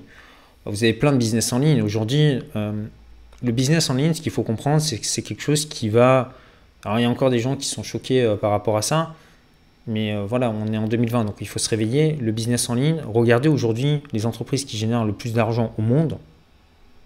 Bah, ces entreprises, tout ce qui est lié à la tech, ok? C'est les entreprises américaines. C'est Apple, c'est Amazon, c'est Facebook. D'accord? Tout ça, c'est basé sur du business en ligne. Donc il y a encore des gens qui pensent que le business en ligne, ouais, c'est peut-être que est-ce que ça marche? Est-ce que ce sont des entreprises qui génèrent des milliards, des milliards et des milliards chaque année. Donc aujourd'hui, en plus, avec tout, vous voyez bien, tout ce qui est restriction de voyage, confinement, etc., la consommation en ligne explose. donc en termes de business, le e-commerce, le e-commerce, euh, alors certains vont vous dire c'est saturé, ben non, le e-commerce, il y aura toujours des gens qui achèteront, le commerce c'est vieux, vieux comme le monde. Euh, le business de l'information, donc tu as peut-être euh, des compétences dans un domaine, donc tu peux monétiser ces compétences, soit ben, en accompagnant des personnes, c'est-à-dire que tu vas les conseiller. Par exemple, imaginons, je ne sais pas, tu peux avoir un business euh, sur l'expatriation, tu aides des personnes à s'expatrier. Euh, tu peux avoir un business, moi en ce moment, je prends des cours de langue, j'ai une prof de russe. Bon ben voilà, me donne des cours euh, en ligne, donc elle a un business en ligne comme ça. Elle pourrait tout à fait prendre ses cours, les filmer, les mettre en vidéo et vendre des packages de, formation en ligne. Donc euh, tu as plein de, choses. Tu as également l'affiliation. L'affiliation, c'est si par exemple tu n'as pas de produit ou de service à vendre, tu trouves un produit ou un service à vendre qu'une personne euh, va vendre, un produit à vendre, et toi en fait tu vas faire son marketing, c'est-à-dire que tu vas rédiger des pages de vente, tu vas faire du SEO, tu vas faire de ce qu'on appelle de l'acquisition de trafic, tu vas acheter de la publicité pour renvoyer vers cette page qui va ensuite euh, vendre les offres de cette personne. Et à chaque fois que tu vas faire une vente, tu vas toucher une commission sur la vente. C'est ce qui s'appelle l'affiliation. Euh, il y a des personnes qui ne font que ça, qui sont spécialisées en SEO, de, qui sont spécialisées en acquisition de trafic Facebook.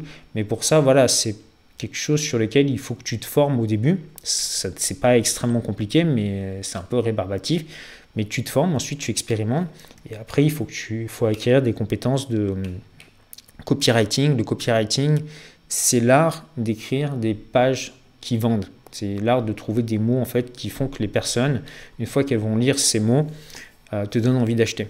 Alors euh, des personnes qui sont très bonnes en marketing, c'est des personnes en fait qui vous qui vendent des montres. Alors tout le monde n'est pas passionné de montres, mais je vais vous prendre cet exemple.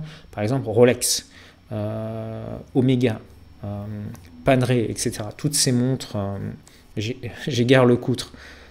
Qu'est-ce qu'ils vous vendent en fait? Les gars vous vendent l'heure. Ils vous vendent l'heure. L'heure, quelle heure est-il? Voilà ce qu'ils vous vendent. Et il y a des montres qui valent 50 000 euros. Ils vous vendent quelle heure est-il? Vous avez l'heure sur votre smartphone. Donc qu'est-ce qu'ils vous vendent? Ils vous vendent derrière une idée, c'est du marketing. Ils vous vendent l'idée que vous allez posséder un objet unique qui a été fait main en Suisse par les meilleurs ateliers, quelque chose que vous allez pouvoir transmettre, qui a de la valeur, qui a une valeur, vraie valeur sentimentale. C'est un bijou, c'est un bel objet que vous allez pouvoir transmettre à vos enfants, qui vont ensuite le transmettre à vos enfants, haute précision, qui a été utilisé par les... C'est du marketing, qui vous raconte une histoire autour d'un produit qu'ils ont à vous vendre. Ben, la vente, c'est ça. C'est ce qui vous donne envie de l'acheter. Pourquoi est-ce que les gens achètent un iPhone? Qu'est-ce qu'a l'iPhone de plus qu'un autre smartphone classique? Pourquoi est-ce qu'il coûte trois fois plus cher? Marketing, on vous a raconté une belle histoire autour de Steve Jobs, etc. C'est comme les Tesla. Pourquoi acheter une Tesla? Alors vous pourriez rouler en Clio Quelque part, vous allez aller toujours euh, du même point au même point B. Marketing, ce qu'on vous raconte autour. Donc l'art de se former en marketing, l'art de se former à la vente. Et la vente, c'est pas quelque chose de forcément mauvais. Si tu as un bon produit à proposer, faut pas hésiter à le vendre. Moi, mes appartements, quand je les mets en location, bah, comme ils ont été rénovés, appartements de qualité, bah, crois-moi que je ne me gêne pas pour faire du marketing et pour faire de la vente, pour convertir. J'ai des techniques par rapport à ça, pour convaincre les gens de louer mon appartement plutôt qu'un autre. J'ai des techniques aussi sur euh, la rédaction de l'annonce, les photos, pour faire en sorte que les gens prennent rendez-vous pour visiter mon appartement et pas celui de mon voisin. Pourtant, ce n'est pas forcément l'appartement avec le plus de mètres carrés. Mais tout ça, en fait, ça s'apprend. C'est l'art de la vente et du marketing. Maintenant, attention, c'est à double tranchant. Parce que si vous faites du marketing et vous faites de la vente, mais que derrière, vous n'avez pas un produit ou un service à la hauteur, bah les gens, vous allez les convaincre, mais derrière, euh, s'ils se rendent compte que ce que vous leur avez vendu, bah, vous les avez cartouchés, le retour de manivelle va être très violent. C'est la base, avoir un bon produit. Je le rappelle, hein, parce que c'est pas toujours évident euh, euh, pour tout le monde. Avoir un bon produit, un bon service. Bah, à partir du moment où vous avez un bon produit, un bon service, vous payez. Moi, enfin, si je vais dans un restaurant, voilà, je paye un bon prix, mais si ce qu'on me sert dans l'assiette et que le service est bon, ça ne me dérange pas de payer. Maintenant, si je vais dans un, par exemple, un hôtel 5 étoiles et euh, la chambre est sale, euh, le service n'est pas approprié, etc., et je ne sais pas, j'ai déboursé 150 euros ou 200 euros la nuit, bah, c'est sûr que je ne vais pas être content, tu vois. maintenant, voilà, si j'ai dépensé 30 balles pour aller dormir dans un Formule 1, je m'attends pas à avoir. Donc c'est vraiment une question de de l'autre côté, est-ce que tu en as pour ton argent Et quand tu vends un produit ou un service, fais en sorte que les gens, généralement, en aient au moins 10 fois pour, pour leur argent. qui trouvent quelque chose qu'ils ne trouveront pas ailleurs. Moi, c'est tout bête, hein, mais les gens, ils viennent dans mes locations courte durée, ils ont des petites machines d'espresso, ils ont des petites dosettes d'espresso, ils arrivent, peuvent se faire un petit café, euh, ils ont des petites bouteilles d'eau qui sont au frigo, voilà, ils ont tout ce qui est petits savons, etc., les petites serviettes. Voilà, ils sont bien, ils ont Netflix, ils ont euh, de la fibre optique. Bon, ils s'installent, ils se disent, dans ce Airbnb, le mec a pensé à tout. Il veut cuisiner, il n'a pas une vieille poêle euh, qui accroche, non, il peut se faire, il peut se faire à manger. Donc, c'est des choses toutes bêtes, mais proposer un service top qualité. Alors, est-ce que se lancer dans l'immobilier à 20 ans, c'est une bonne chose? Bah, Évidemment que c'est une bonne chose. Euh, tu as tout ton temps devant toi. Plus tu commenceras tôt, plus tu gagneras d'argent. Il faudra un jour que je vous fasse une vidéo sur euh, les tableaux des intérêts composés. Plus vous investissez tôt, plus vous, gagnez, euh, plus vous allez gagner d'argent. Euh, si j'investis dans les résidences seniors, non, parce que j'ai pas le contrôle euh, sur les loyers que je peux fixer, etc. Donc ça, ça m'intéresse pas. Je préfère avoir des biens immobiliers sur lesquels j'ai 100% du contrôle.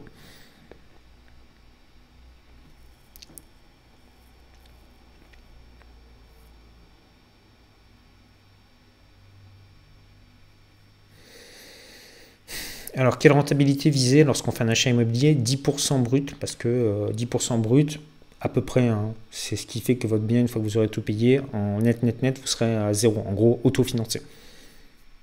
Donc quand vous avez des agents immobiliers qui vous disent 5-6% de renta, euh, ce qu'ils oublient de vous dire, c'est brut, mais en net, net, en réalité, vous serez à moins 4. Hein.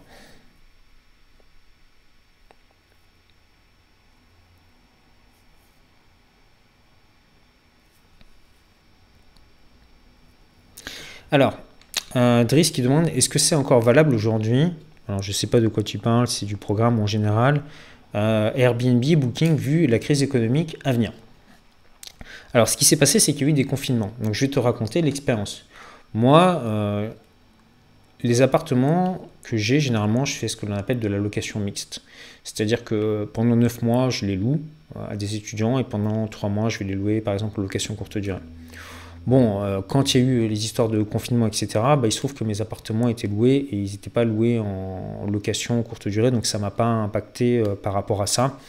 Et de toute façon, euh, dans la ville, ou dans les plutôt, ou dans les endroits où j'ai investi, il y a tellement de demandes locatives et que comme tout le monde fait du Airbnb, c'est quasiment impossible de trouver des logements que enfin, si je mets une annonce, 3-4 jours plus tard, j'ai déjà quelqu'un dans mon logement. Donc ça ne me pose pas vraiment de soucis par rapport à ça. Maintenant, je vais donner euh, les retours d'expérience d'un de mes amis qui, lui, euh, vit vraiment, lui, il était en mode full location courte durée. Qu'est-ce qui s'est passé pendant le confinement? Sur le premier mois, en fait, euh, il n'a pas eu de, locataire, donc ça a été compliqué pour lui. Par contre, dès que ça a déconfiné, ce qui s'est passé, c'est que ces, appartements qui se louaient 100 euros la nuit, ben en fait, il louait 200 euros la nuit. Parce que qu'est-ce qui s'est passé? Tous les gens qui avaient des appartements sur Airbnb Booking sont tous passés en location à l'année. Et en fait, les personnes qui sont restées en location courte durée, il y avait très peu de logements et énormément de demandes et plus de logements, ce qui fait qu'en fait, euh, il a en un mois et demi, bah, il a rattrapé en fait ce qu'il avait perdu. Donc voilà, bon après il a eu, on va dire, un petit peu de chance, mais euh, peu importe parce qu'il ne faut pas se concentrer. Je sais que euh, pour beaucoup, euh, vous allez vous concentrer sur le court terme. C'est-à-dire, oh, pendant un mois, deux mois, pas toucher le loyer. Ouais, mais c'est pas grave. Enfin, je veux dire, euh, dans un business, euh, moi, ce que je regarde, c'est la globalité de l'investissement sur une dizaine d'années. Donc, moi, si je décide de fermer les appartements pendant un ou deux mois, j'ai tellement encaissé d'argent pendant toutes ces années que ça va pas changer grand-chose. Donc euh, à partir du moment où vous avez de la trésorerie de côté, vous allez être peu impacté. Maintenant, comme je vous dis, bah, si vos appartements, vous ne pouvez pas les louer en courte durée, bah, vous faites de la colocation, vous les mettez en location à l'année, voilà, pas c'est pas un souci. Euh, souvent, quand on n'a jamais investi dans l'immobilier, on a peur de ne pas trouver de locataire. Euh, en réalité, vous allez vous rendre compte que des locataires, c'est pas ce qui manque. Ce qui est, ce qui est plutôt difficile, c'est de choisir le locataire, parce que vous avez tellement de choix que, que voilà quoi. Alors.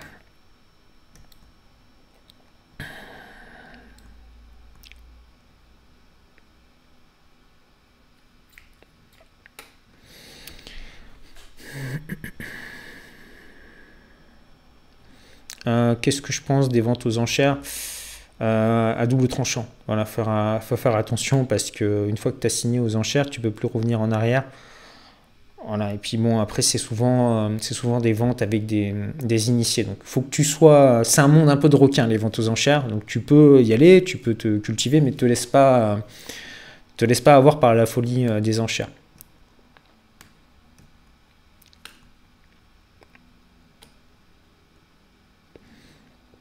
Alors, euh, tout ce qui est dégâts des eaux dans les chambres, etc., me poser la question.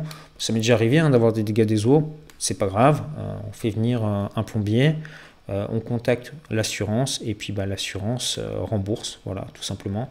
Et puis si vous avez un locataire qui est dedans, le locataire normalement doit avoir une assurance multirisque habitation, je crois que c'est ça le nom, multirisque habitation.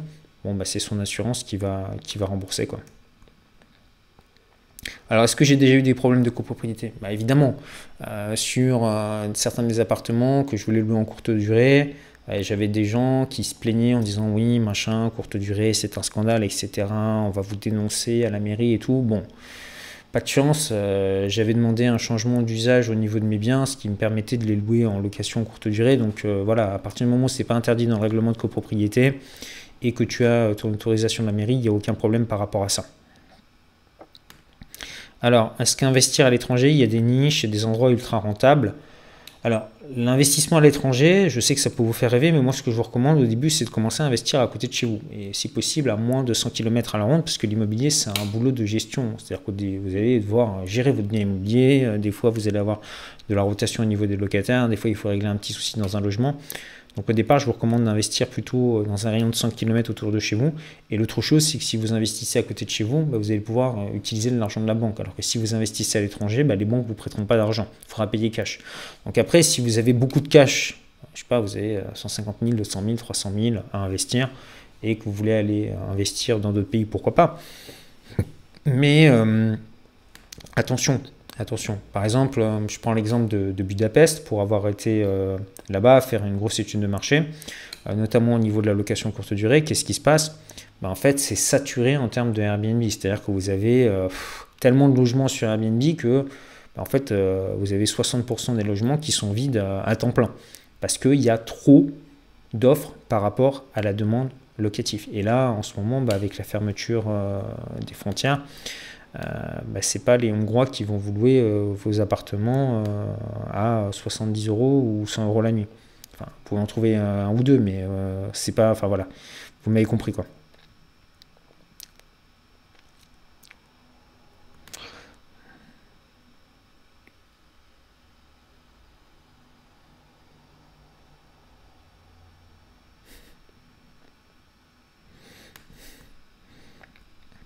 Alors c'est bien certains qui me demandent, vas-y, montre-nous de l'argent, etc.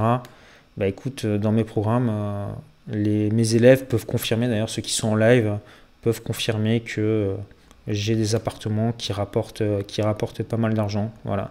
Maintenant, bah, il faut comprendre que sur YouTube, il peut y avoir un petit peu tout et n'importe qui. Il y a des choses bah, que je conserve privées et que je réserve en fait aux, membres de mes programmes, ce qui est, ce qui est normal. Ce qui est normal, ils ont fait un effort, ils sont dans une démarche de se former, progresser, donc c'est normal que je leur donne accès à des informations que je ne donne pas forcément euh, en grand public. Les vidéos YouTube, j'en ai fait beaucoup. Euh, il y a déjà beaucoup de contenu euh, gratuit sur ma chaîne, sur ma chaîne YouTube. Après, comme je dis, hein, s'il y a des personnes qui n'apprécient pas ou qui aimeraient avoir un YouTuber avec plus de cheveux, je veux dire, YouTube est grand. voilà, il y, a le, bouton se désabonner, il n'y a pas de souci, hein, on restera bons amis. Hein je suis voilà, je suis pas en but de d'avoir de nouveaux abonnés ou nouvelles personnes. On est déjà un bon petit groupe. Moi, ce que je préfère, c'est travailler avec euh, des personnes de qualité, euh, des personnes qui ne sont pas des rêveurs, qui disent voilà, je vais devenir un millionnaire en trois mois, enfin ce genre de délire. Non, des personnes qui ont un petit peu la tête sur les épaules, qui sont raisonnables et qui disent voilà, je veux investir, je veux euh, me construire des revenus. Je sais que ça va prendre un certain temps, mais je vais faire les choses correctement, dans les règles, et euh, voilà, petit à petit, acquérir peut-être un ou deux biens immobiliers en plus chaque année. Si vous achetez un bien immobilier par an, hein, sans aller plus loin, parce que des fois, voilà, j'ai des gens qui veulent aller super vite. Si vous achetez un bien immobilier chaque année, dans 10 ans, vous avez 10 biens immobiliers. Est-ce que vous connaissez beaucoup de personnes autour de vous qui sont propriétaires de plus de 10 biens immobiliers? Donc faites les choses tranquillement à votre rythme, d'accord? C'est pas un concours de vitesse, ça se fait tous les jours, voilà, on bosse un petit peu, un deal par an, vous avez déjà 10 biens immobiliers dans 10 ans et croyez-moi, vous serez bien, vous ne poserez plus de questions de savoir euh, euh, si euh, qu'est-ce que c'est que d'être indépendant financièrement, etc. vous aurez acquis tellement d'expérience dans l'immobilier que vous serez capable de faire des deals beaucoup plus gros. Vous irez signer un immeuble de rapport et limite avant vous aurez oublié votre rendez-vous chez le notaire parce que ça sera devenu quelque chose de banal pour vous. Mais au début, bah, c'est normal, voilà, la main qui tremble.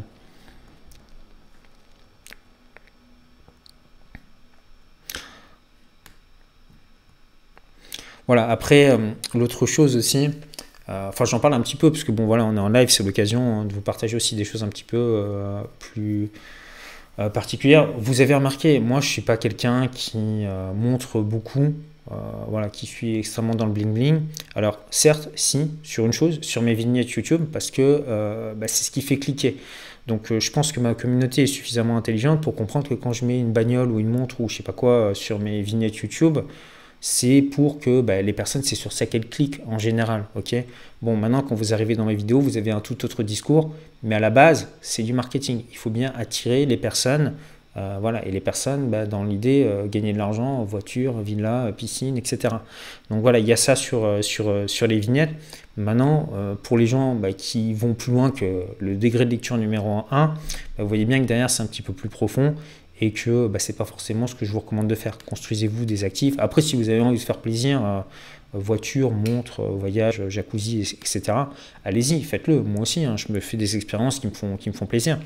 Mais euh, voilà, c'est pas ça qui va vous rendre riche. Ce qui va vous rendre riche, c'est monter des business et d'acheter des biens immobiliers.